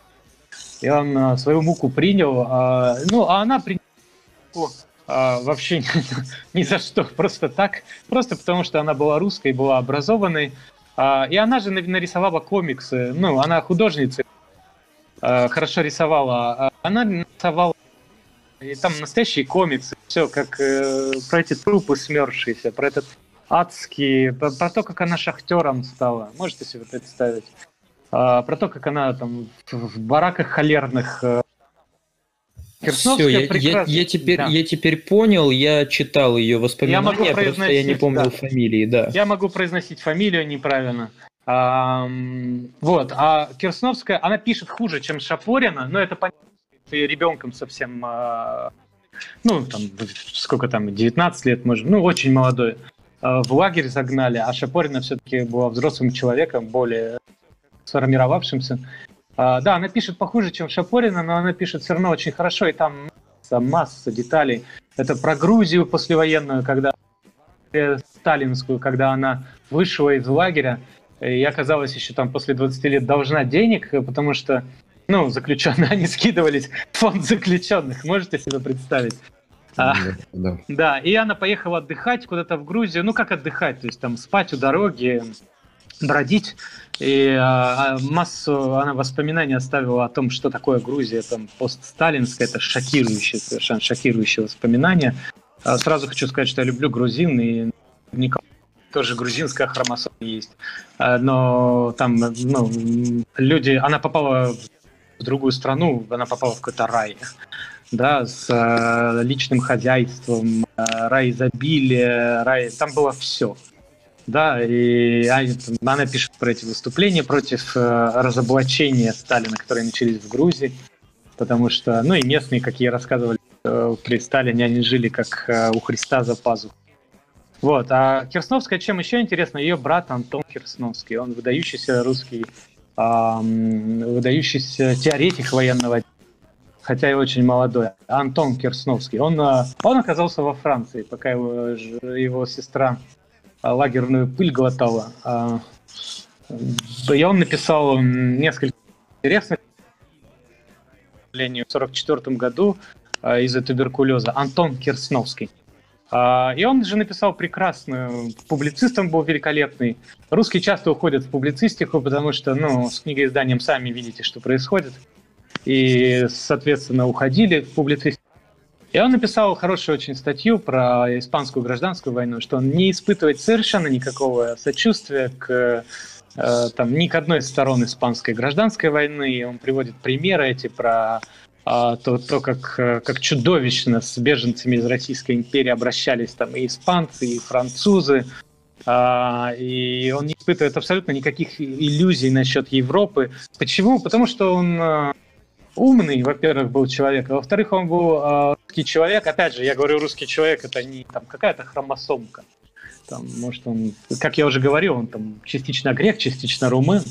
Э, как русский человек, который жил на окраине империи, э, он много видел лучше, чем вы, да, потому что москвич, он более, он более подвержен, понятно, у него оптика чуть-чуть искривлена, она у него более такая мерзкая, его легче провести, легче обмануть. Вот, э, то есть, э, ну, грубо говоря, мы, мы жители Бессарабии, мы бессарабские монархисты и черносотенцы, мы нюхали портянку, видели жизнь больше, чем, чем вы в Москве. И э, это очень хорошо, я это прочитал как раз, когда, э, когда были споры по поводу там испанской гражданской войны, опять же, господа Просвирнин и Холмогоров там друг другу чего-то говорили, потом мне чего-то сказали о том, что, черт побери, там белый, белый рыцарь Франко остановил полчища чертей. Там. Ну, это все очень смешно, это э, нужно хорошо знать историю Европы, чтобы понимать, что там речь шла об очередном завоевании Каталонии, которая совсем не Испания, так же как Окситания и Британия и Франция. А, о марокканцах, которых было несколько тысяч, десятков тысяч франка, и которые первым делом, зайдя там в каталонскую деревню, всех женщин насиловали. Вот такой крестовый поход за, за белые ценности. Ну, опять же, почему насиловали? Ну, чтобы, господи, подавить волю соперника, чтобы уничтожить. Точно так же войска колониальные французские, они в Италии также насиловали женщин. И я считаю, что вот эта страничка преступлений э, испанской и французской военщины мирных жителей Италии, Испании, она не раскрыта до сих пор, и ее нужно всячески освещать, потому что это трагические, трагическая история.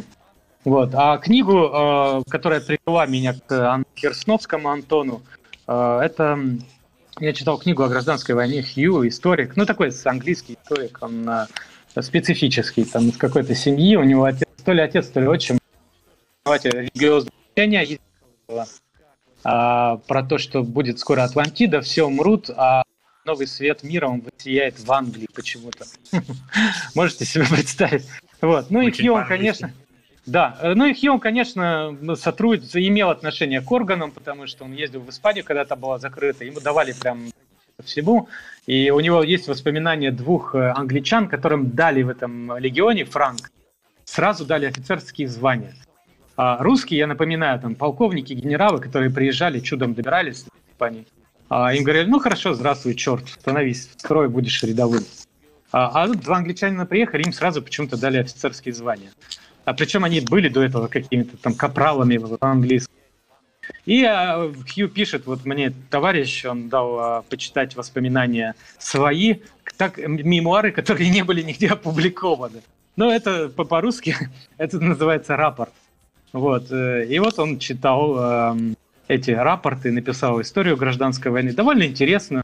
Но все-таки я советую читать Кирстовского тоже а, и тут так мы выходим плавно к другому русскому писателю, к второй волны, который будет вам интересен. Жена Кирсновского, она, к сожалению, покончила с а, это был, была любовь такая же, как у Модильяни. Модильяни умер, его же супруга, она выбросилась из окна. А, и супруга Антона Кирсновского, к сожалению, выбросилась из окна, когда он умер, Антон. Она сестра Тарусского, Евгения Тарусского если вы слышали о нем. А это, это русский, писатель или поэт? Э, это, это русский писатель. Э, это, кажется, псевдоним-то русский Евгений. Он дроздовец. Ходил, э, ну, он воевал во время гражданской войны. Он сражался там, повсюду и оказался, в конце концов, в Европе. Он покончил с собой, потому что их интернировать собирались, ну, выдавать, эм, выдавать советским войскам. Вот, он покончил с собой. Я читал несколько его очерков, э, там потом э, воспоминания он на ком-то оставлял небольшие. У него есть книга, но книгу я в сети, к сожалению, не нашел.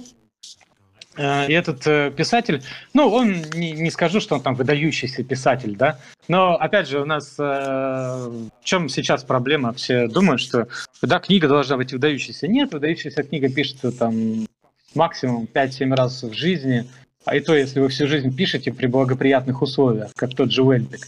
А так она вообще раз-два в жизни пишется. А корпус литературы составляют просто хорошие книги, написанные хорошим языком, которых должно быть много. И а, вот под такие книги подпадает э, книга Тарусского. Ну, я сужу на основании тех текстов, которые смог увидеть там где-то в сети. Тарусский Евгений. Или Тарусский. Я скинул э, ссылку.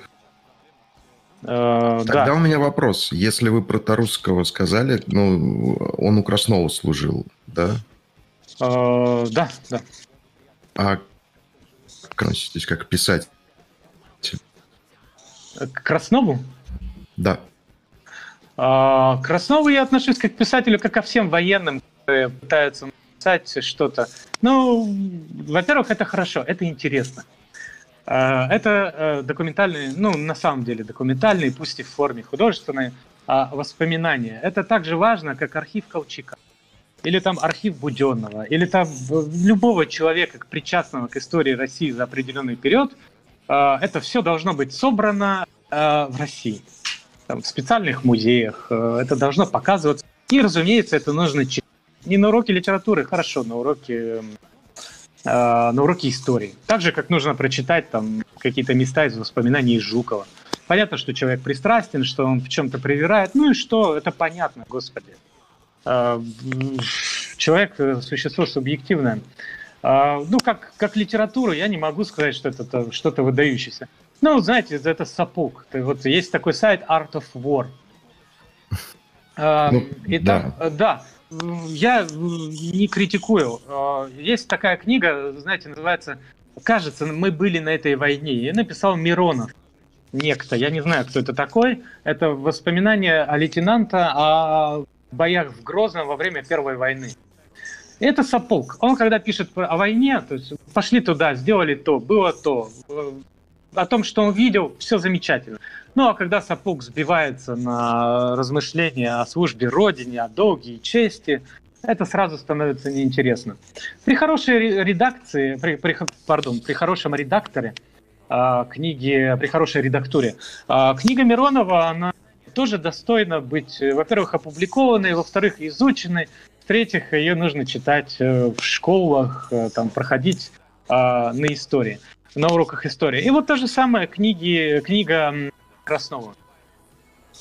Книга Краснова это примерно вот той же, из той же оперы. Но я вообще сказать хочу про иммигрантов второй волны, да, иммигранты так называемой второй волны, может быть, надо, чтобы или, э, может быть, нас слушают люди, которые... Первая волна — это революция, вторая волна — это вот событие Второй мировой войны. Это в основном, и поэтому эти люди анмасс, э, в массе своей оказались... Э, Глафира, солнышко, можно у него воды? Спасибо большое. Простите, я попросил дочери воды. Видите, рано надо было. Вот, э, эти люди в основном оказались на той стороне, да, то есть тех, кто воевал против нас. Потому что я не разделяю точки зрения, что Вторая мировая война – это война за освобождение русских от большевиков, чушь собачья. Э, нам приходилось выбирать из меньших, из меньших. Но эти люди, они тоже так получилось, что кто-то из них оказался на той стороне. А их, э, поэтому я бы, э, тут я должен парадоксально, при всей моей нелюбви к советской власти, ну, я понимаю отношение к писателям этой вот второй волны. Те же французы а, подобную же волну, они очень сильно унизили, они их просто уничтожили в моральном смысле, а, я говорю там о писателях вроде Селина, да, Луи Фердинанд Селин. Uh-huh. А, Причем французы, в отличие от русских, они не воевали во... Ну, то есть воевали, но на стороне Германии по факту.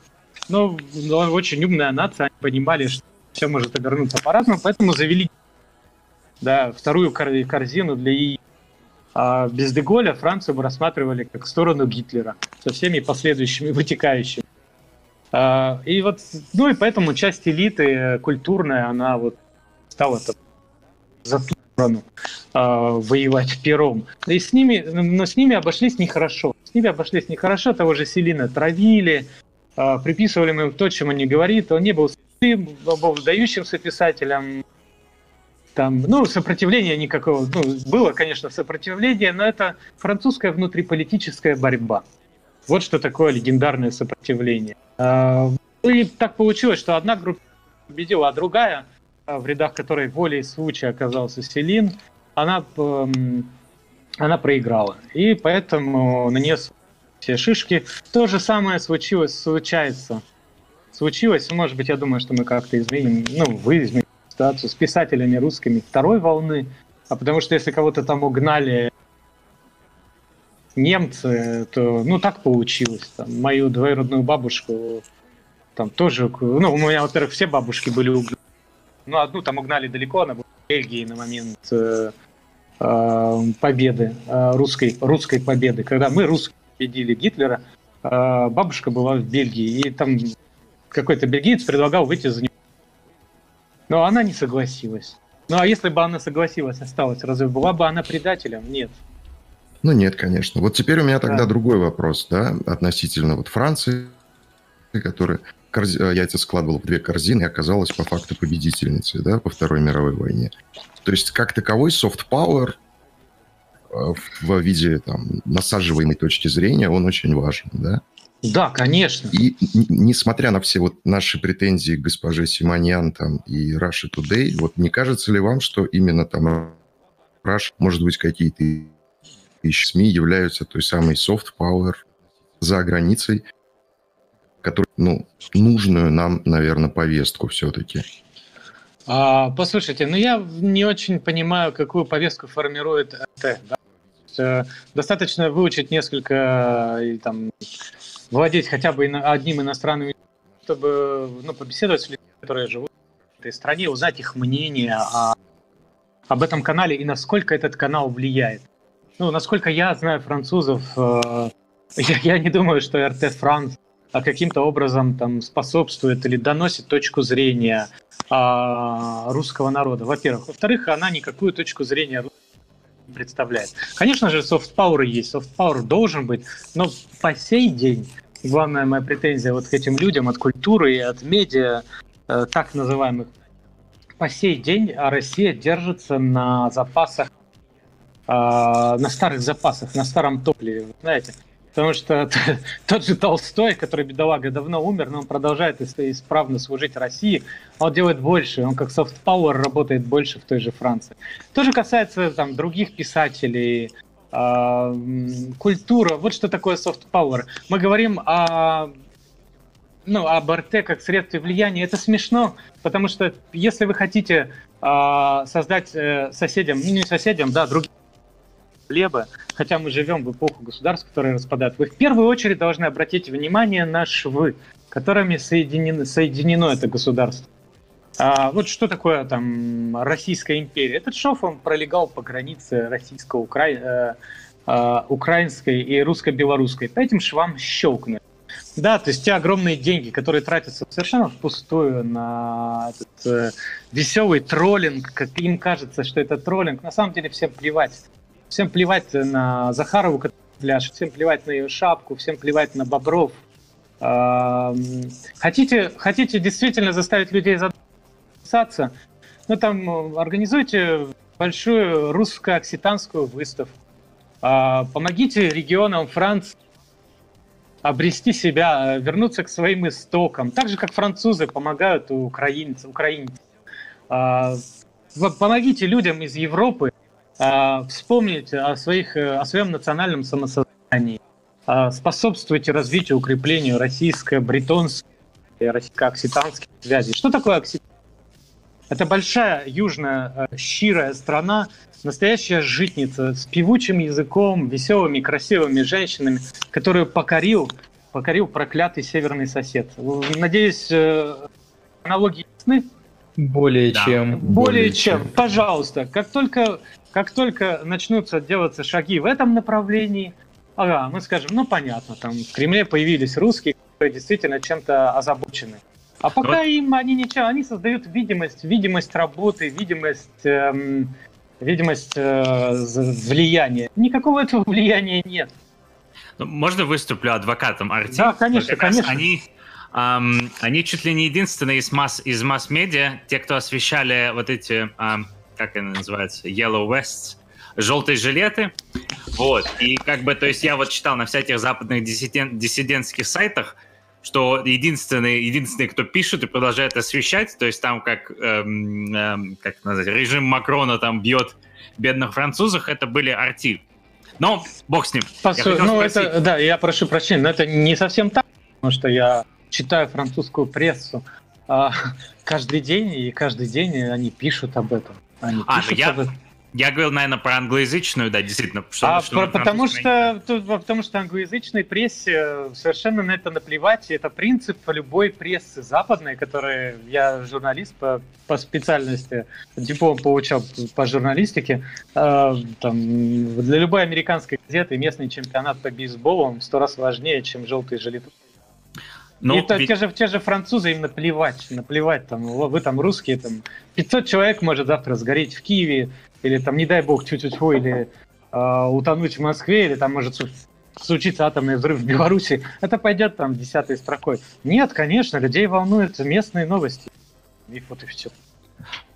А вот давайте, да, как раз я думаю, что все сейчас посмеемся. А Павленский это агент России, это агент soft power Кремля, я так понял из ваших постов в, в Телеграме? Нет, конечно, нет, конечно. Я все время с печалью замечаю, что все все время неправильно за мной записывают. Вот даже Кашин, э, вот этот человек, э, который живет в Лондоне, он тоже за мной почему-то неправильно записывал, он цитировал какое-то стихотворение, которое я перевел. А, и э, он сказал, что вот есть такой чувак, Лорченков, который написал это стихотворение. Хотя, ну, там на русском языке было написано, что автор этого стихотворения – это выдающийся поэт э, там, калмыцкий Г.У. Сосейнов. И там была справка о том, когда он родился, когда умер. А зачем мне было приписывать это стихотворение? Полная ксенофобии, я не знаю. А, я никогда не говорил, что агент, агент, что Павленский агент спецслужб, он не агент спецслужб, он типичный представитель богемы. Богема, помните это что? Это, ну, богема, это богем... Ай-яй-яй. А, ромы, ромы, да. А, ну, ну, это не имеет никакого отношения к ромам. Да, ну, богемы это люди, которые много пьют, которые дерутся, которые попадают в разные неприятные истории. И, разумеется, а, это, это, это, это на самом деле резервуар, из которого щедро э, черпает э, или черпает. Сейчас я буду спрашивать специалиста. Черпает или черпает? Черпает. На самом деле моя жена гораздо лучше, чем я говорю по-русски.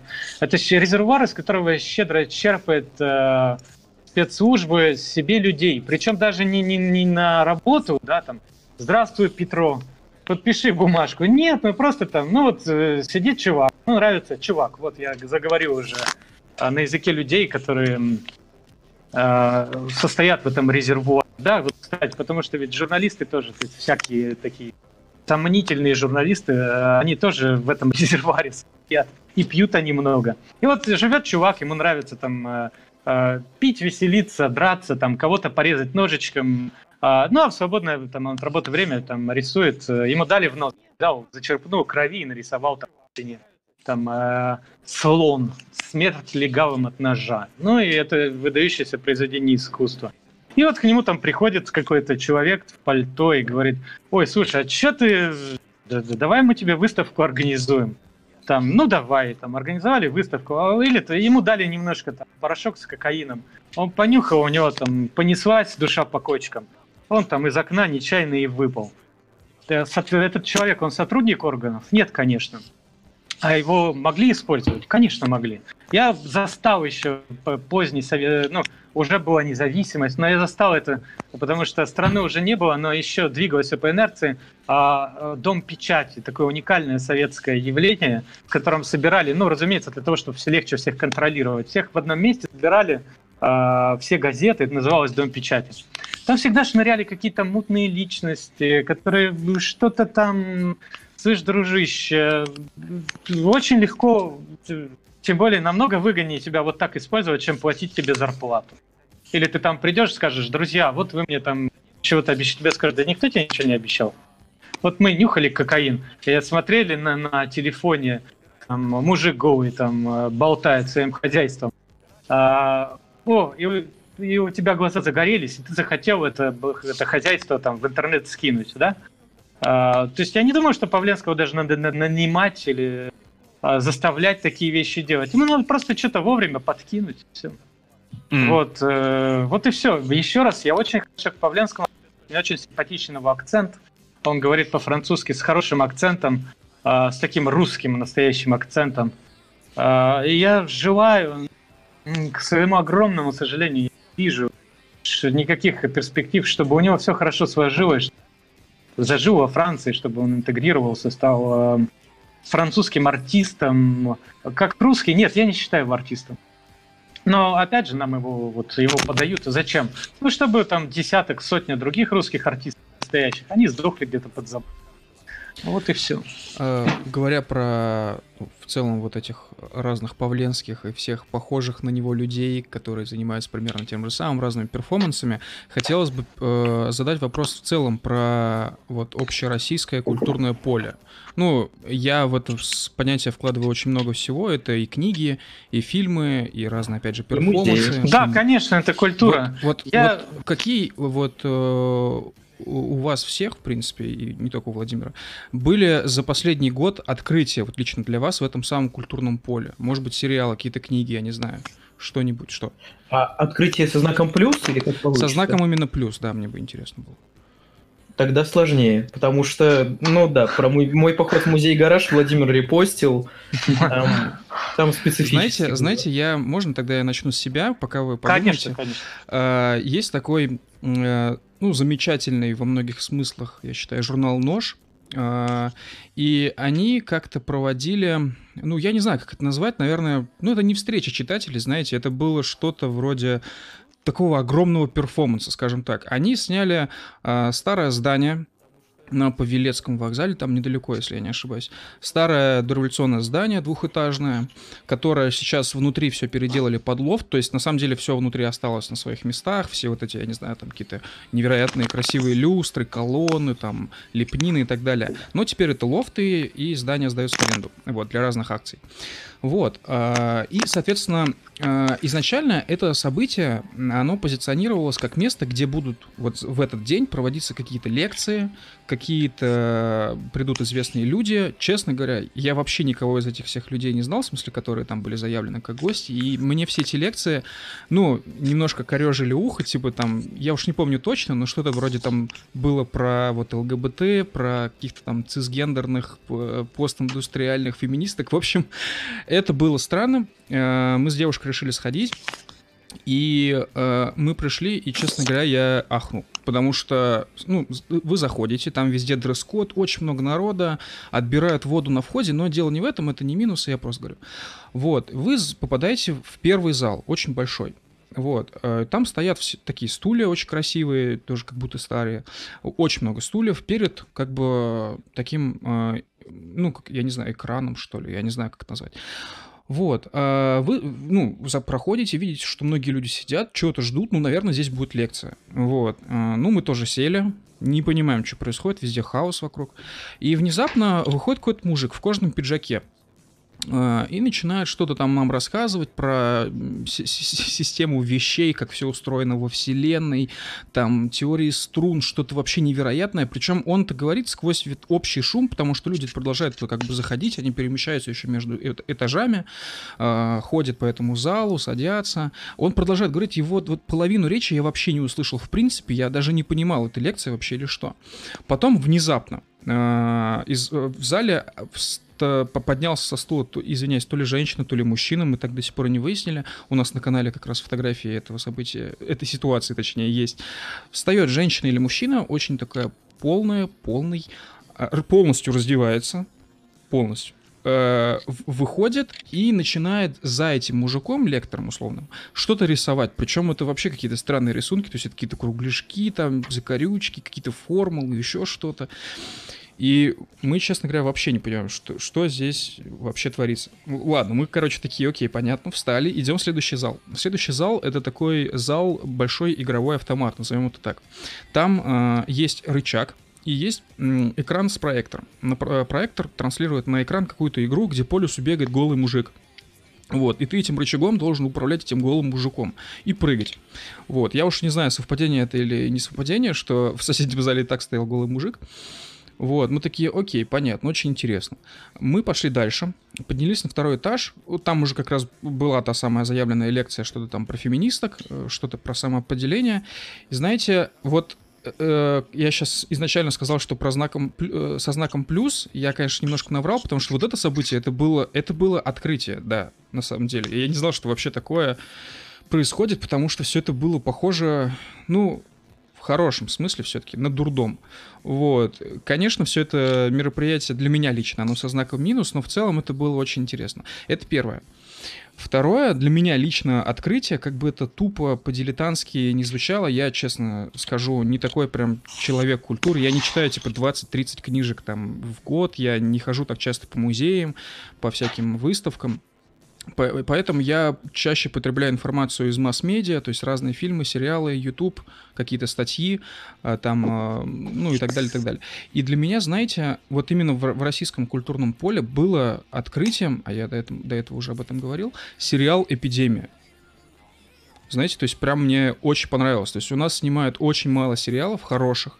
В основном это все, ну, если ты видишь, что сериал снят Газпром Медиа или снят какой-то компанией, которая либо дочка ТНТ, либо просто получает от них деньги, бывает ли так, не знаю, то обычно это ну, максимально проходные вещи, вот, что-то вот на уровне Ворониных, да, что-то вот на уровне какой-то, ну, в общем, полная лажа, которую смотреть, в принципе, не хочется. Это какие-то ситкомы, плохо скопированные форматы западные, вот, которые абсолютно не адаптированы под наши реалии, где взяты все те же самые именно американские клише, и просто вот с русскими актерами. И эпидемия, она прям вот сильно выдается из всей этой истории. Более того, сейчас эпидемия максимально актуальна, я думаю, для всей вот этой международной ситуации с коронавирусом, потому что, знаете, эпидемия, оказывается, вот мы смотрели, это был декабрь-январь, мы тогда не понимали, а сейчас я понимаю, что эпидемия, она прям предсказала то, что потенциально может происходить в России в случае вируса.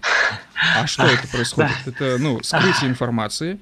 Ну, это так или иначе какой-то хаос. Ну, а дальше там уже, понятно, выдумка авторов книги Вонга «Озеро», по которой снят сериал, и э, выдумка тех, кто снимался сам сериал, ну, в смысле, я имею в виду, что там вирус реально все захватил, все, крах.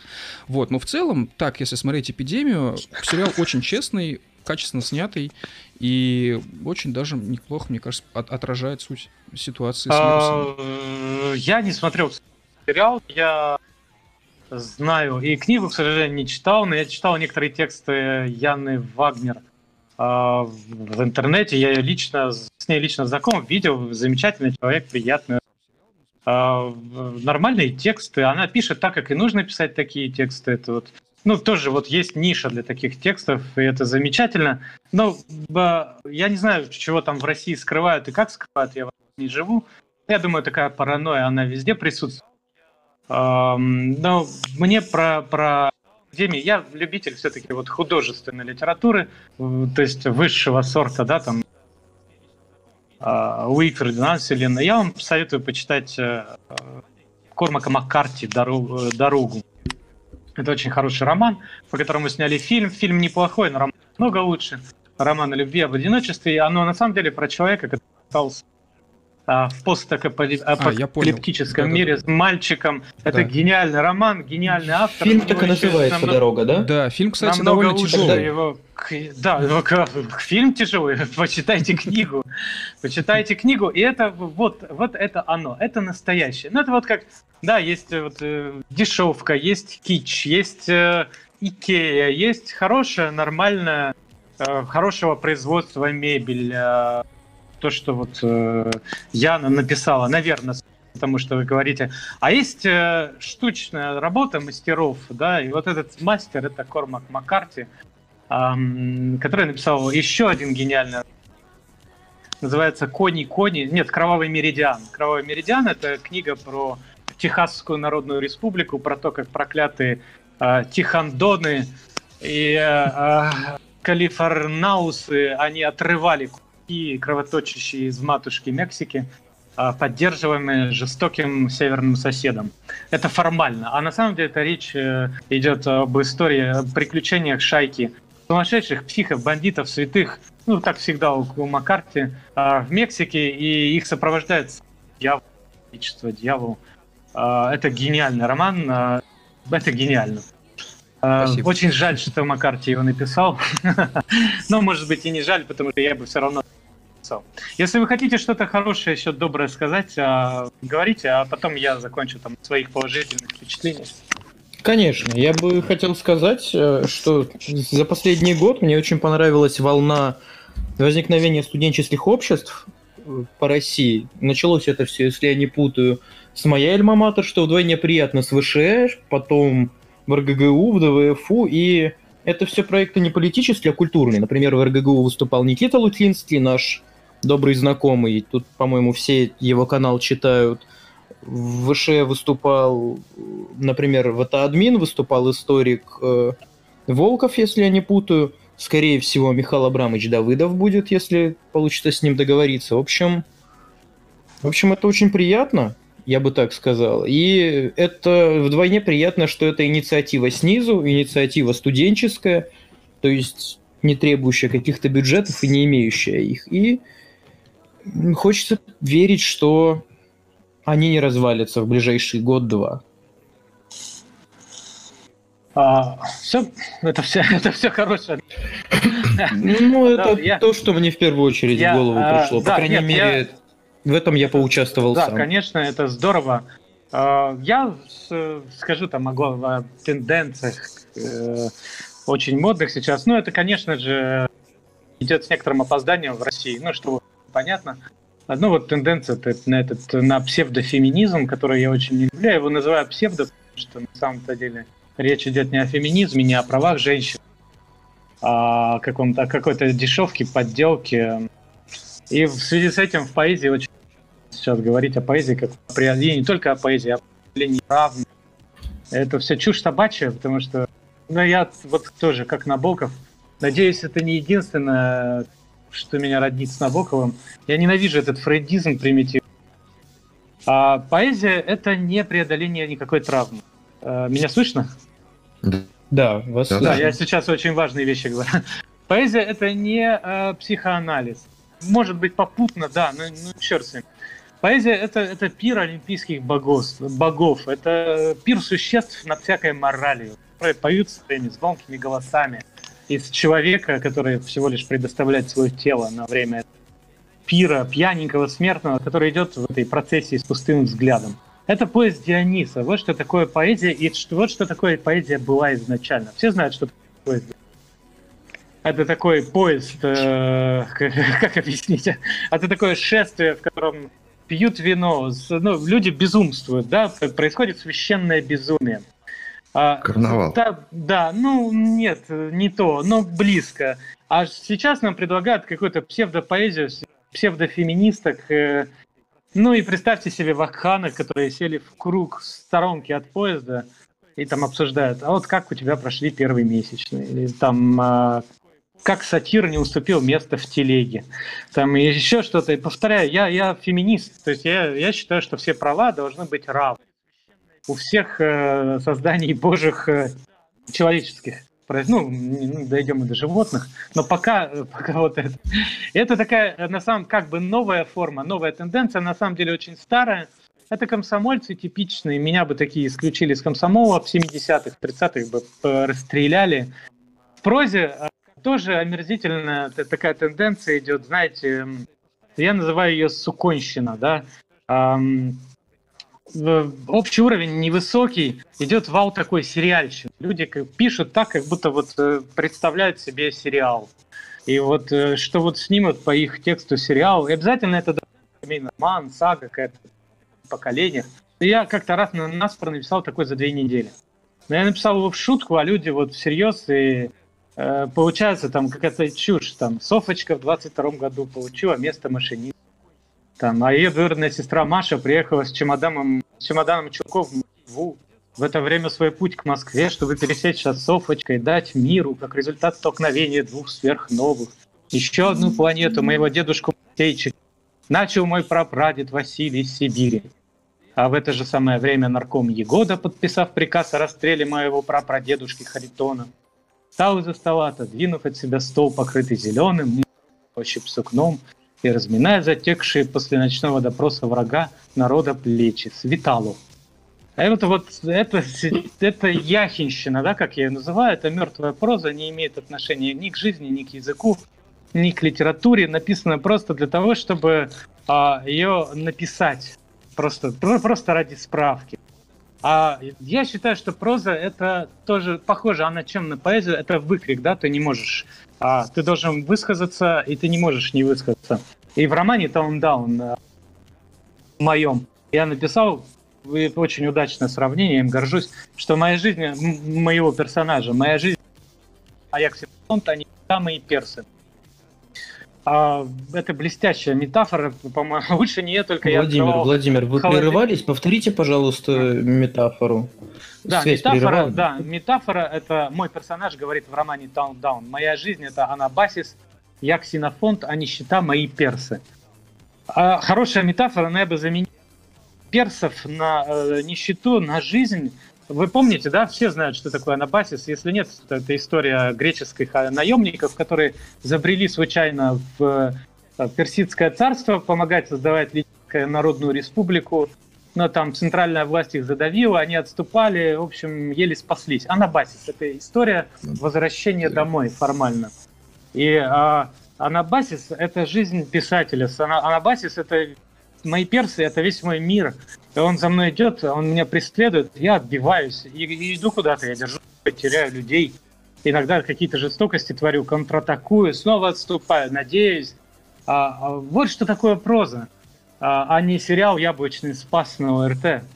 И, к сожалению, такой прозы очень мало, но она есть. Она есть, и в первую очередь тут я должен сказать писатель из э, Эстонии Андрей Иванов, который, мне кажется, он тоже возвышается на уровне. Э, он, у него есть шедевр «Харбинские мотыльки», я про него много говорил. Потом он написал «Обитатели Парижского кладбища», большой выдающийся роман о, русской эмиграции второй волны, да, после Второй мировой войны в Париже. Он провел время в Париже, он писал этот роман, он работал с архивами. Этот текст мне понравился меньше, «Финские мотыльки». Ну, опять же, что не отменяет его, этого текста, значения. И вот э, недавно он на Менш написал, по-моему, тоже он вполне прекрасный. А, есть, есть имена, просто мы их э, не то чтобы очень хорошо знаем, потому что, ну, во-первых, я, ну, само состояние, к сожалению, оно не очень хорошее, да? А, как я уже говорил, книга издания. А, во-первых. Во-вторых, люди, э, те же критики, они не любят э, свое дело. Я читал, вот кто-то из коллег, кстати, неплохой критик, писал, а меня слышно? Да, да, да. Вот ага, да. Он написал вот там в соцсетях, ребята, ну не присылайте мне тексты на рецензию, хихи, ха-ха. Но это нормально, потому что там люди пишут рецензию на тех, кто напишет рецензию на них. Э, Российская Федерация правоприемница СССР, в СССР было принято сажать на производство человека, который ненавидит то, на что его посадили, говоря на их языке. Я литературу люблю, я очень доброжелательно отношусь поэтому к просьбам прочитать текст. Я, я могу прочитать 30 страниц за полчаса и там написать пару фраз автору, почему мне текст понравился или почему не понравился. А если ты не в состоянии прочитать там эти страницы, ты профнепригоден. А если, ну, представьте человек, который селекционер в футбольном клубе, да? Так, кажется, эта должность называется. А на матче он не ходит ну, неинтересно. Это типично, исключительно э, явление в Российской Федерации. В мире такого нет. Но благодаря вот своему желанию, готовности прочитать что-то, я всегда могу найти, увидеть какие-то тексты, которые, мне кажется, очень интересны. Я с удовольствием большим прочитал роман Калашникова «Лига выдающихся джентльменов». Возможно, вы его читали. Твердая четверка по пятибалльной системе, написанная хорошим русским языком, с любовью. Это такой к русской классике, к русской литературе, к русской истории. Это такой роман Шарада. Вполне, э, не знаю, читал кто-то из вас его или нет.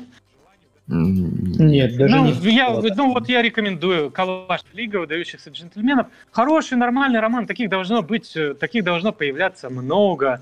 Ну, там я читаю тексты Хрылова, Харитонова. Это очень важная часть русской литературы. Я попозже объясню, почему. Может быть, вы мне напомните. А, и, разумеется, вам мне не, присылает ничего почитать, я его просто читаю. А, и мне кажется, это будущая русская классика, несмотря на всю, твою, на всю ее новаторскую форму. Присылал молодой автор Гельвич, эм, кажется, свой роман, тоже для первого вполне приличный. Эм, ну, не знаю, правда, где он его публикует. Есть э, Ирина Петрова, писатель, который живет в Луганске, и которая пишет э, ежедневный свой, ну, не ежедневный, в режиме живого журнала свой дневник. Луганский дневник — это записки, э, ну, это нон-фикшн, как не любят говорить, на самом деле проза, о жизни в Луганске, повседневной жизни, о том, как все это проходит, как проходила война, как, как люди живут. То есть это очень вполне хорошо написанные а, хорошим русским языком текст, который пишется, пишется, а, и который а, нигде почему-то не вышел, хотя все о нем знают. Э. Ну, может быть, еще и выйдет, потому что, насколько я а, знаю... Нет, что... вряд ли, судя по тому, что... Да, простите. Потому что «Черная сотня» им заинтересовалась. Нет, «Черная сотня» им не заинтересовалась, к сожалению. Я, я, я писал редактору «Черной сотни» об этом романе пытались его издать, но опять же, знаете, все как у русских э, получилось нехорошо там. Ну, не умеют они друг с другом общаться. Там, ну, неважно, я не буду вдаваться в эти... Да, конечно, очень жаль. Конечно, очень жаль, потому что эта книга должна быть издана. Да, пис, там, писали из э, других э, издательств, насколько я понимаю, и ну, прочитав в моем блоге. Это не потому, что я такой там выдающийся, но ну, любят они читать э, мой блог. Э, э, любят они читать блог человека, чье имя не называют. Но не стали они публиковать, потому что это, этот роман, он правдивый. а он правдивый, точно так же поэтому его не стали публиковать ни в журнале «Дружба народов». Хотя, казалось бы, «Дружба народов», э, там, территория Украины, автор пишет, там, это не какая-то там военная гидка, это не, не фантасмагория, какой-то бред выдуманный Захара Прилепина. Это нормальная, интересная книга, которая написана человек, человеком, живущим в Луганске, человеком с острым умом, э, острым, гибким, э, человеком с э, вниманием к деталям, э, в конце концов, просто образованным. Луганский дневник, э, попробуйте, поищите в живом журнале. Разумеется, эта книга должна быть... Она пока что не издана. Ну, очень жаль, очень жаль. Появляется все время что-то, а, я вам э, вас просил напомнить мне, объяснить, почему Крылов это там Крылов, будущее, да. один из, да, будущая русская классика, потому что вот мы возвращаемся к общему общей беседе о русском литературном процессе. Я вообще не, не нравится мне ругать, я могу читать, да, ну вот книга плохая. А ругать в целом это все равно, что сеть поставить на реке, когда там рыба идет на нерест, и не промахнешься. Э, там все плохо. Э, что сейчас модно в том числе? Попытка написать великий русский роман в классической манере. Но русская классика всегда была авангардом момент написания. Русские ну, всегда впереди, это авангард.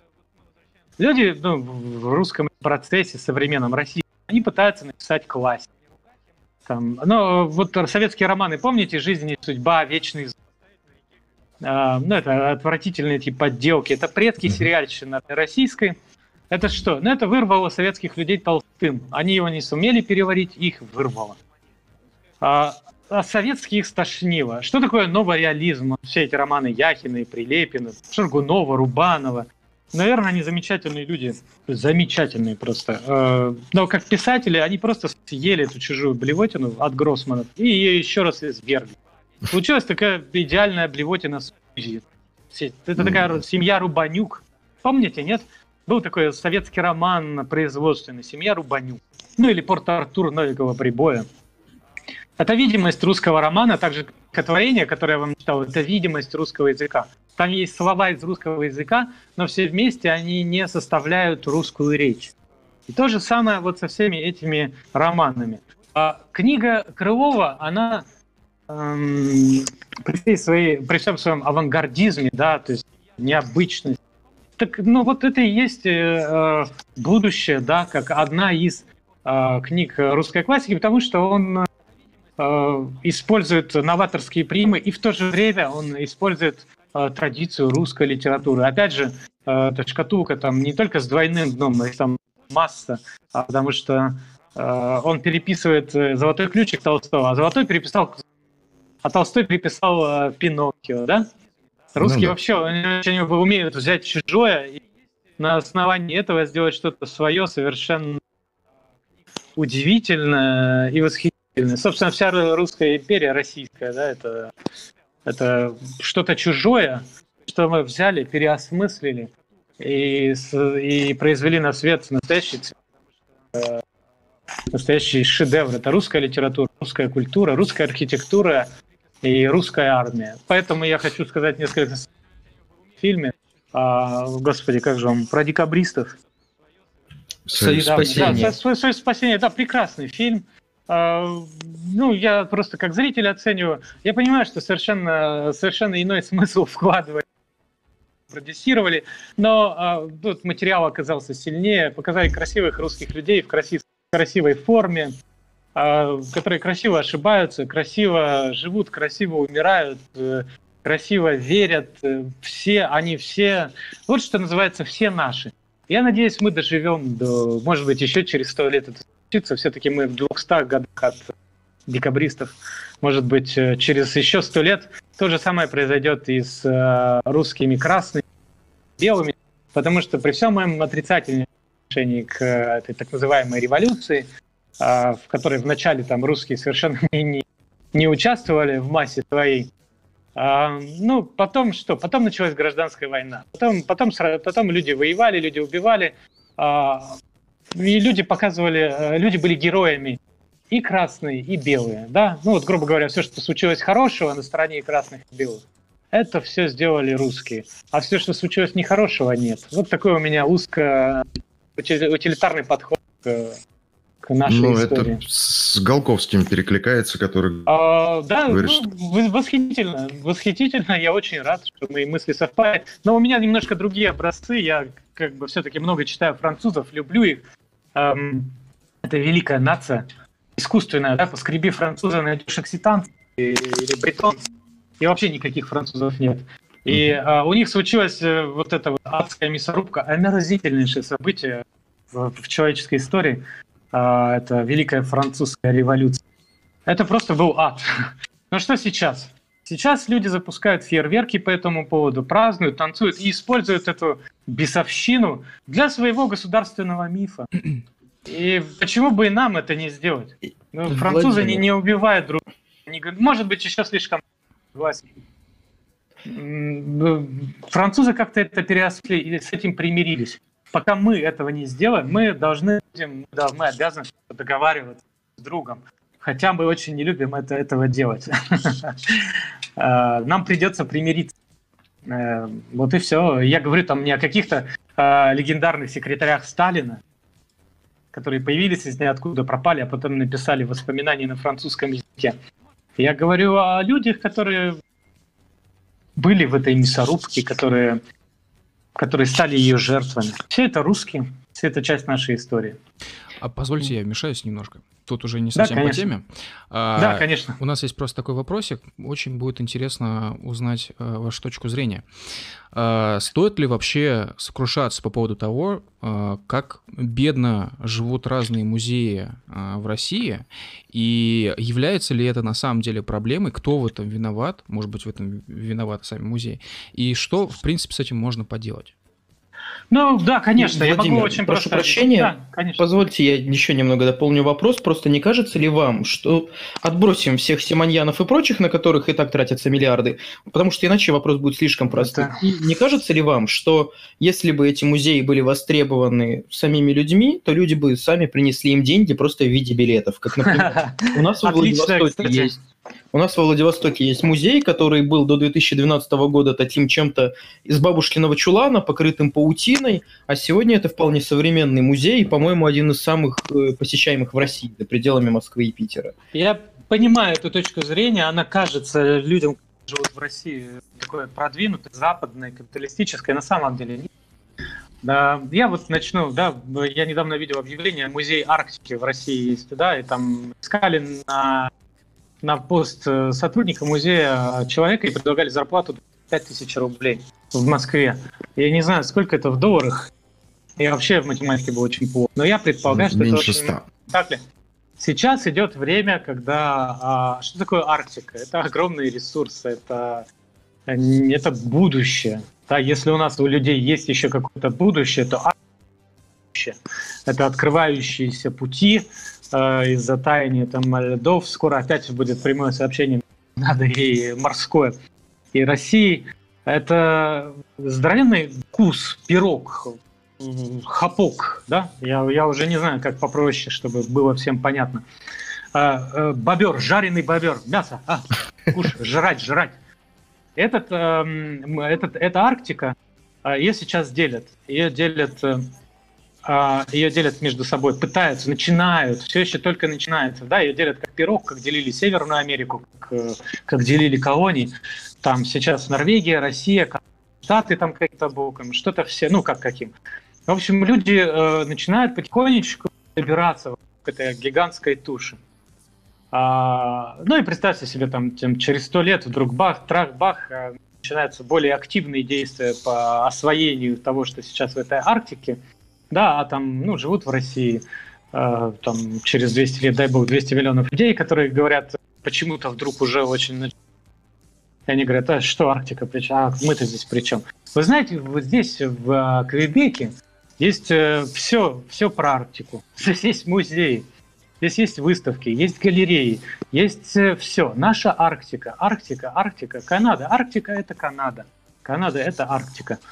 А эти музеи, а, они способствуют э, цементированию, да если мы говорим уже на таком примитивном уровне, государственном, а, они создают у вас, э, они делают из вас единую нацию. Вот есть музей Набокова, тоже там сотрудники то ли зарплаты не или еще что, там по 10 тысяч, как-то так я читал.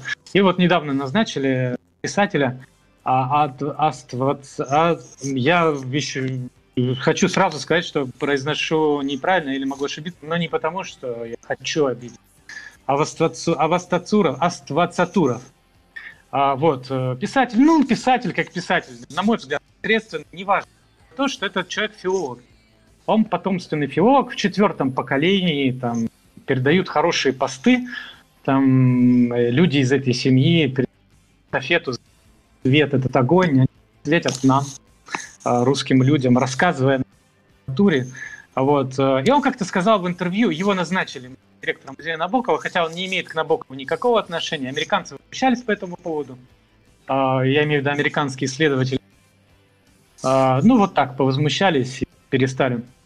И он недавно сказал в каком-то интервью, что слишком много филологов. Слишком много филологов.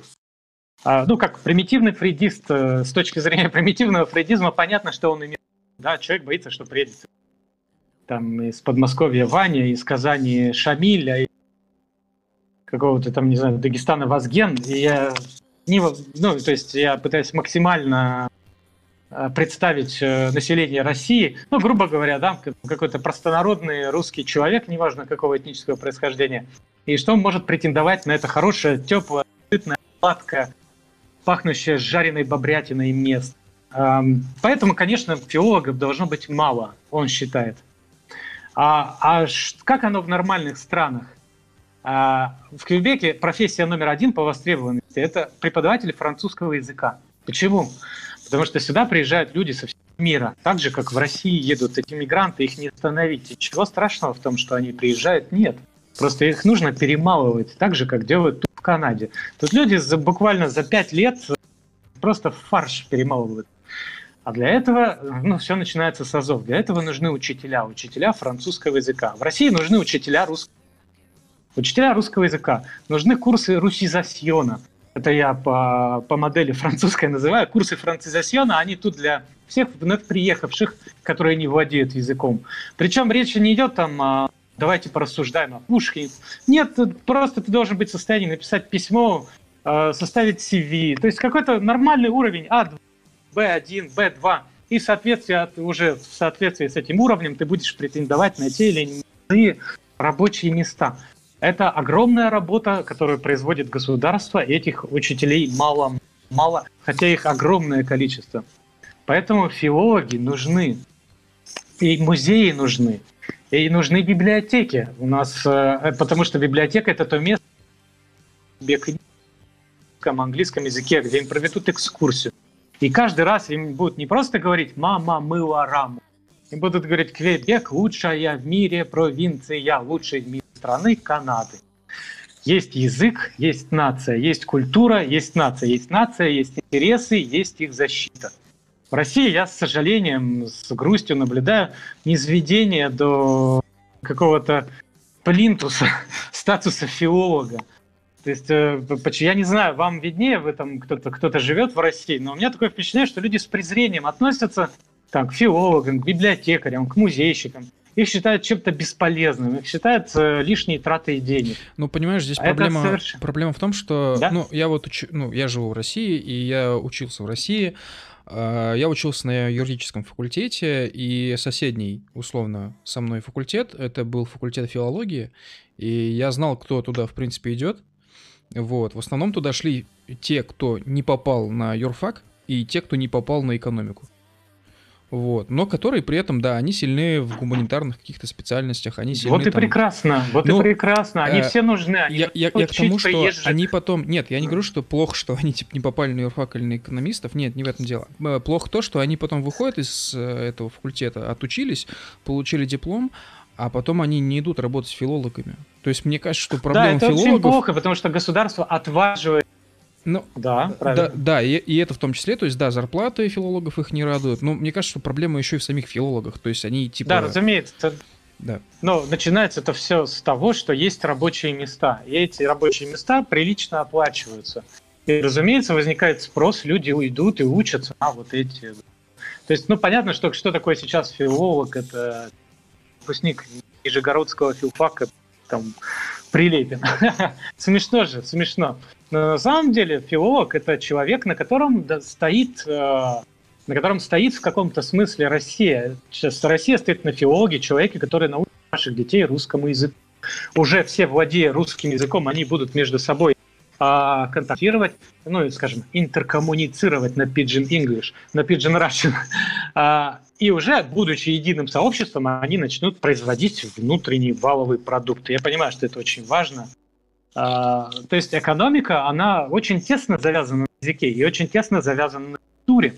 Когда люди приходят в музей и видят чучело орла, там, на котором мочой написано «Рашка» или что там Гельман подарил музею, а они не перестают испытывать уважение к стране, к государству. Тут даже в шутку, даже в шутку, там, если вы говорите в университете с каким-то местным, эм, такие номера не пройдут. Такие номера не пройдут. А для того, чтобы люди были населением, для того, чтобы они чувствовали себя единым, у них должна быть...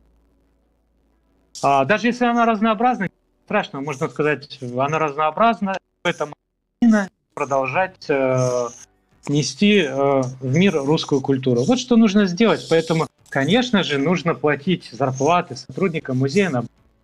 Конечно же, нужно платить зарплаты сотрудникам музея Арктики. Нужно создавать музей Арктики. Нужно прививать мысль, что Арктика – это часть русского мира. Вот и все. Так я считаю. Возможно, я ошибаюсь. Ну нет, я вас поддержу в этом вопросе. Да, да опять же, мы, мы говорим а зачем изобретать велосипед? Посмотрите, как во Франции, посмотрите, как в Канаде. Ну, в Германии точно так же. То есть. Ну да, вот и все. Дела у людей идут хорошо. Может быть, нам стоит а, немножечко поучиться. То же самое мы вернемся к изданию, гонорар за книгу. Ну окей, он может быть большим. Ничего страшного в этом нет. Книга все равно хорошая, настоящая книга пишется не ради гонорара. Ну, если это не под сериал будущий. В этом тоже ничего нет страшного. Нужны разные книги разных страт. А, там, сегодня почитал женский роман, завтра пошел чего-то более, эм, более интересного, важного почитал. А, есть программа поддержки, есть огромная программа поддержки литературы и культуры в том же Квебеке. Французский язык. А почему они его поддерживают? Потому что им так хочется. Просто они такие сумасшедшие или они там журналисты? Нет, конечно. Потому что язык комментирует э, провинцию, потому что у тебя есть язык, ты говоришь, ребята, целая нация, нас там 8 миллионов, а вас 30. Давайте нам права, давайте нам экономические права. Так французский язык стал государственным языком Канады, вторым государственным языком Канады. Э, на французском в англоязычных провинциях сотрудник госучреждения, он просто обязан знать и французский язык. А, мы видим, что язык такой ненужный, казалось бы, что эти писателишки, э, поэтишки, не, совершенно никчемная пыль, которых их, их, э, там, они за тебя в Идлисе воевать, или где сейчас, в Идлибе воевать не станут, нефть качают, но они полезны, они нужны. А мне кажется, что проблема России, мне кажется, что есть вот в Кремле люди, которые в России не заинтересованы. И, конечно, они не хотят, чтобы у вас там все, все получилось. Хотел бы, вот. кстати, отметить, что, ну, в пользу слов Владимира о том, ну, про зарплаты филологов, э, у нас, э, ну, есть такая профессия, как репетитор, да? Репетитор русского, репетитор да, английского. Ну, эти люди, которые занимаются вот этой частной практикой, если так можно сказать, работают сами на себя, они живут, насколько я понимаю, очень неплохо. Да, разумеется. И все, что связано с языком, есть, есть курсы в университетах, где людей учат писать письма, деловые письма. А я, к сожалению, отмечаю, что вот у людей в России с этим не очень. Не хочу обидеть, но... Ну, то есть простейшие вещи, типа Hi, my name is Василий Петров. I, I, I'm writing you with a connection. Они даже этого не могут. Они пишут там, там, значит так. Я много раз об этом говорил. Человек начал письмо ко мне словами, значит так.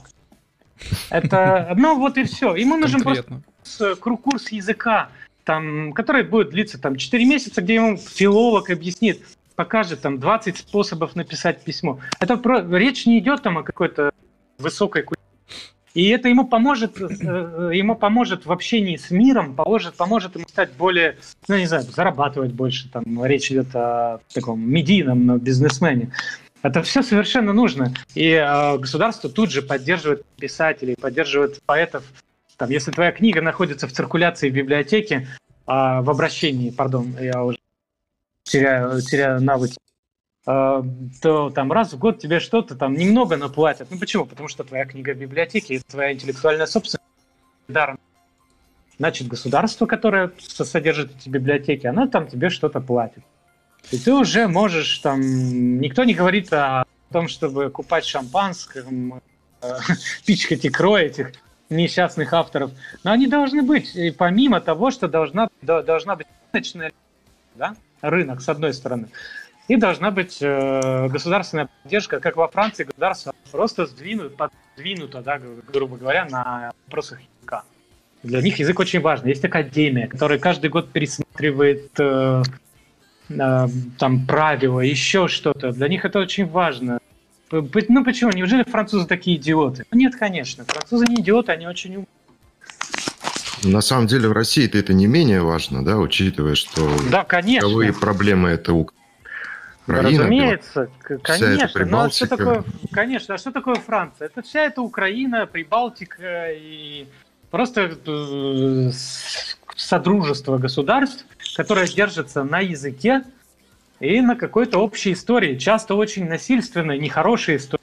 Отношения юга с севером – это просто, э, просто печаль. Это один из первых геноцидов, ну, вообще первый геноцид в истории средневековой Европы. Они их отгеноцидили по-настоящему. Миллион человек потери по данным историков. Ну ничего, как-то живут люди. Но с другой я... стороны, потом написали правильный учебник истории, и как бы все... Разумеется, и все, правильный все учебник стали истории. Единственной ну, так же, как и в Российской империи. Написали учебник истории, инкорпорировали элиту в... Разве мало было малорусов в Москве, в Санкт-Петербурге, простите? Да множество. И тех же ну, украинцев, принципе, украинцев. Бессарабия та же сейчас. самая, да? То, конечно, Бессарабия. И разве мало ну вот сейчас украинцы, я не оправдываю вы пропадаете. Да, что-то пропали. С ними, да. Да, да, да, алло? Все, да. здесь. Вот. Да, вот э, почему это, э, да, что произошло на той же Украине, да, ну люди видят там, что им, их прям вот оттолкнули в отдельное государство, кто? Да сама Москва, она оттолкнула, она их не хочет, и эти люди, они э, там, они понимают, что никаких никаких лифта, да, там, ну что там для, для малоросса какой-то специальный лифт? Нет, конечно. Разве люди, которые там бегают по Москве и кричат «Слава Украине!», не, неужели их беспокоит там Украина? Да они там, может, никогда и не были. Они там, может, там в детстве там родились. Речь идет о навиопах, называют Голковский, людях без национальности. И я бы э, на месте малоросса, я э, украинцы, малороссы, а, я обращаюсь к вам на языке на, на русском. Надеюсь, вы меня еще поймете. А, люди, которые э, как, как, как бы пытаются представить себя вашими союзниками, их очень культурные, псевдокультурные, Москвы, Санкт-Петербурга, им на самом деле на вас плевать, вы, вы их не интересуете. Просто хотят использовать вас как, как мясо, как боевую силу против э, вот этих э, других ваших северных ваших кузенов. А если вдруг, не дай бог, что-то случится, я понимаю, да, два разных народа, пускай живут, процветают отдельные государства. Ну а вдруг, какая общая есть? Вот а, что, что произойдет, если как отвлечь 10 бруклинцев, если бросить, что им бросить? Как, как грубый анекдот, как отвлечь 10 бруклинцев от преступления? Да, бросить им баскетбольный мяч. А как отвлечь русского и украинца от, э, от ссор? Э, ну, они пойдут бить поляков. Ну, вдруг, допустим, да. Э, вот они начнут бить поляков. Я, кстати, очень поляков, у меня есть родственники, и родом больше, не подумайте ничего плохого. Ну, а вдруг такое случится? Ведь бывало такое в истории. И что, эти люди там, они начнут поддерживать... Нет, конечно, они скажут, фуй, что-то от них пахнет, и череп не тот, и хромосомочка. А если предположить, допустим, такое было очень давно, а, украинцы и русские, и белорусы, они даже не станут бить поляков, а прям вот с ними объединяться в одну страну. Можете себе представить? Ведь было такое, да? Очень давно, еще когда русские. Я, бы, я, бы, я бы хотел отметить, я бы хотел отметить, у меня есть очень хороший друг в Польше, и он мне как-то раз рассказывал э, про митинг, который был э, то ли во Вроцлаве, то ли в Варшаве, я уже сейчас не вспомню. В общем, митинг на самом деле вокруг очень грустного события, что турецкие граждане убили поляка, вот, там вообще какая-то нелепая ситуация. Но ладно, суть не об этом, суть в том, что вышло 40 тысяч поляков на улицу. А, мой друг тогда сидел, ну, он сам из Москвы, просто оказался в Польше. А, он вообще тогда сидел с друзьями в баре, друзья тоже все из Москвы, насколько я понимаю. Вот, они сидели, что-то пили и увидели, что по улице идет просто, ну, непрекращаемая толпа людей. Вот. А, они вышли, и мой э, друг спрашивает э, у какого-то рандомного поляка, э, типа, поляка, а что случилось? Он такой, слушай, ну, в общем, у нас здесь митинг, мы, э, я уж, к сожалению, сейчас не вспомню их там лозунг, но, в общем, типа, Польша без турков. Вот. А, он такой, о, прикольно, они уж такие пьяненькие, в смысле, друзья мои, вот. И такие говорят, типа, а можно мы в этом всем поучаствуем? А, а они такие, ну да, вы вообще, типа, здесь живете или что? Они такие, не, мы, типа, русские, это ничего страшного. Они такие, да не, вообще пофигу, ну, главное, что такой, типа, повод есть один. То есть мне кажется, что на самом деле э, поляки и русские могут э, ругаться сколько угодно, но если появится какой-то общий повод, то они в любом случае ну, без да, проблем конечно. смогут Ну да, да, потому что, ну что, один народ, вот вы сейчас про турок сказали. Да, русские и поляки, это, возьмите словарь, там 780% один ну да, он разделился, и, ну и нормально. А, вот вы говорите про турок. Я очень люблю турок. Я сразу хочу сказать, что это выдающийся, ну на самом деле, очень важный для истории человечества народ. А что такое турок? Ну, возьми турка, поскреби турка, найдешь армянина или грека, или там а, еще кого-то. Это тоже такая сборная нация, это вообще понятно. Да? То есть люди просто собираются и говоря на одном языке, ну там двух, окей, а, но это уже создает больше проблем, и решают там какие-то свои задачи. А, поэтому, да, что касается поляков, я очень-очень хорошо полякам, они мне нравятся. Э, прекрасные люди. Хм. А, как там, Слава, я не знаю, как в Украине. Так что... Я считаю вообще, что элита всей денег она все-таки польская, в отличие от российской, да, российская. И э, если вдруг, ну, положить, хотя это вряд ли слишком хорошо, чтобы случилось, если предположить, что да, будет огромно над государством, с поляками, малорусами, белорусами, русскими, а, то, конечно, надо будет вводить, интегрировать, вот я еще раз повторю, польскую политическую элиту в русскую, как было, собственно, в 19 веке, потому что поляки, э, с, они свои права знают. То есть э, они, э, нам понадобится, ну, во власти такие люди нужны. Да. Владимир, э, ну, mm-hmm. на самом деле на этой ноте про поляков, про объединение там двух народов, которые, которые были разделены из-за тех или иных событий, я, я на самом деле предлагаю на сегодня заканчивать этот выпуск. Вот. Э, большое вам спасибо, что вы отозвались, поучаствовали во всем этом безобразии. Очень было приятно с вами познакомиться, очень было приятно вас слушать. Это отметили не только мы, собственно, наши коллеги, скажем так, с ведущих стримеров, да, э, это отметили и наши слушатели, и читатели. Э, у вас очень-очень приятный русский язык. Э, вы да, говорите просто спасибо, невероятно приятные но... вещи, а точнее интересные вещи. Вот. А, ну, еще раз спасибо, что поучаствовали. Вот, возможно, у вас ну, да, какие-то... Я хочу просто вас... Да, да, конечно. Я Нет, хочу возможно... вас, поблагодарить мне всегда интересно беседовать, и мне всегда а, полезно говорить с людьми на русском языке, потому что мой рабочий язык русский. Вот, э, поэтому, пожалуйста, всегда звоните. Я всегда открыт, как прием, как приемная Шойгу или сейчас главное. Вот, я просто хочу обратиться к людям, которые нас слушают. Читайте, читайте книги, читайте а, не обязательно русскую литературу. Если книга переведена, уже часть Э, читайте хороших писателей, читайте американцев, 20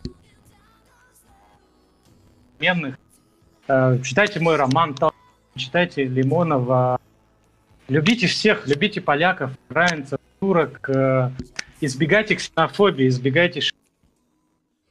Помните, что все мы, в принципе, на самом деле, всего лишь звезды, которые упали с неба, э, согласно верованию мы просто в этом мире временно, вреда друг другу и немножечко быть добрее друг другу. Вот и все. Это нормально. Сам Uh, Ванга, у тебя вроде, да, был сейчас какой-то вопрос? Нет, я говорю просто, что звук у меня да. пропадает. Ну, вот, а, вот на этой ноте я хочу кончить, это здорово. О, да? А, да, вы просто сейчас э, немножко пропадали. Ну, в общем, да, а, ребят, э, всем тем, кто сегодня нас слушал, э, также отдельное спасибо. А, сегодня был, на самом деле, просто рекордный онлайн, то есть на пике было 60 прослушиваний.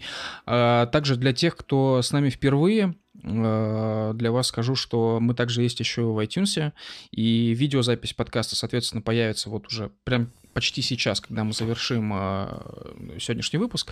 Э, аудиозапись появится завтра э, в, подка- в под- подкастах iTunes. Мы об этом обязательно напишем на наших каналах. Э, ну да, еще раз спасибо всем тем, кто и слушал, тем, всем, всем тем, кто сегодня донатил, скажем так. И да, э, спасибо Владимиру, что пришли, отозвались. Вот, было очень классно. Большое спасибо. Спасибо за визит. Спасибо. И... Всего, всего доброго. Спасибо. И Хорошего дня. Все, давайте. Пока-пока.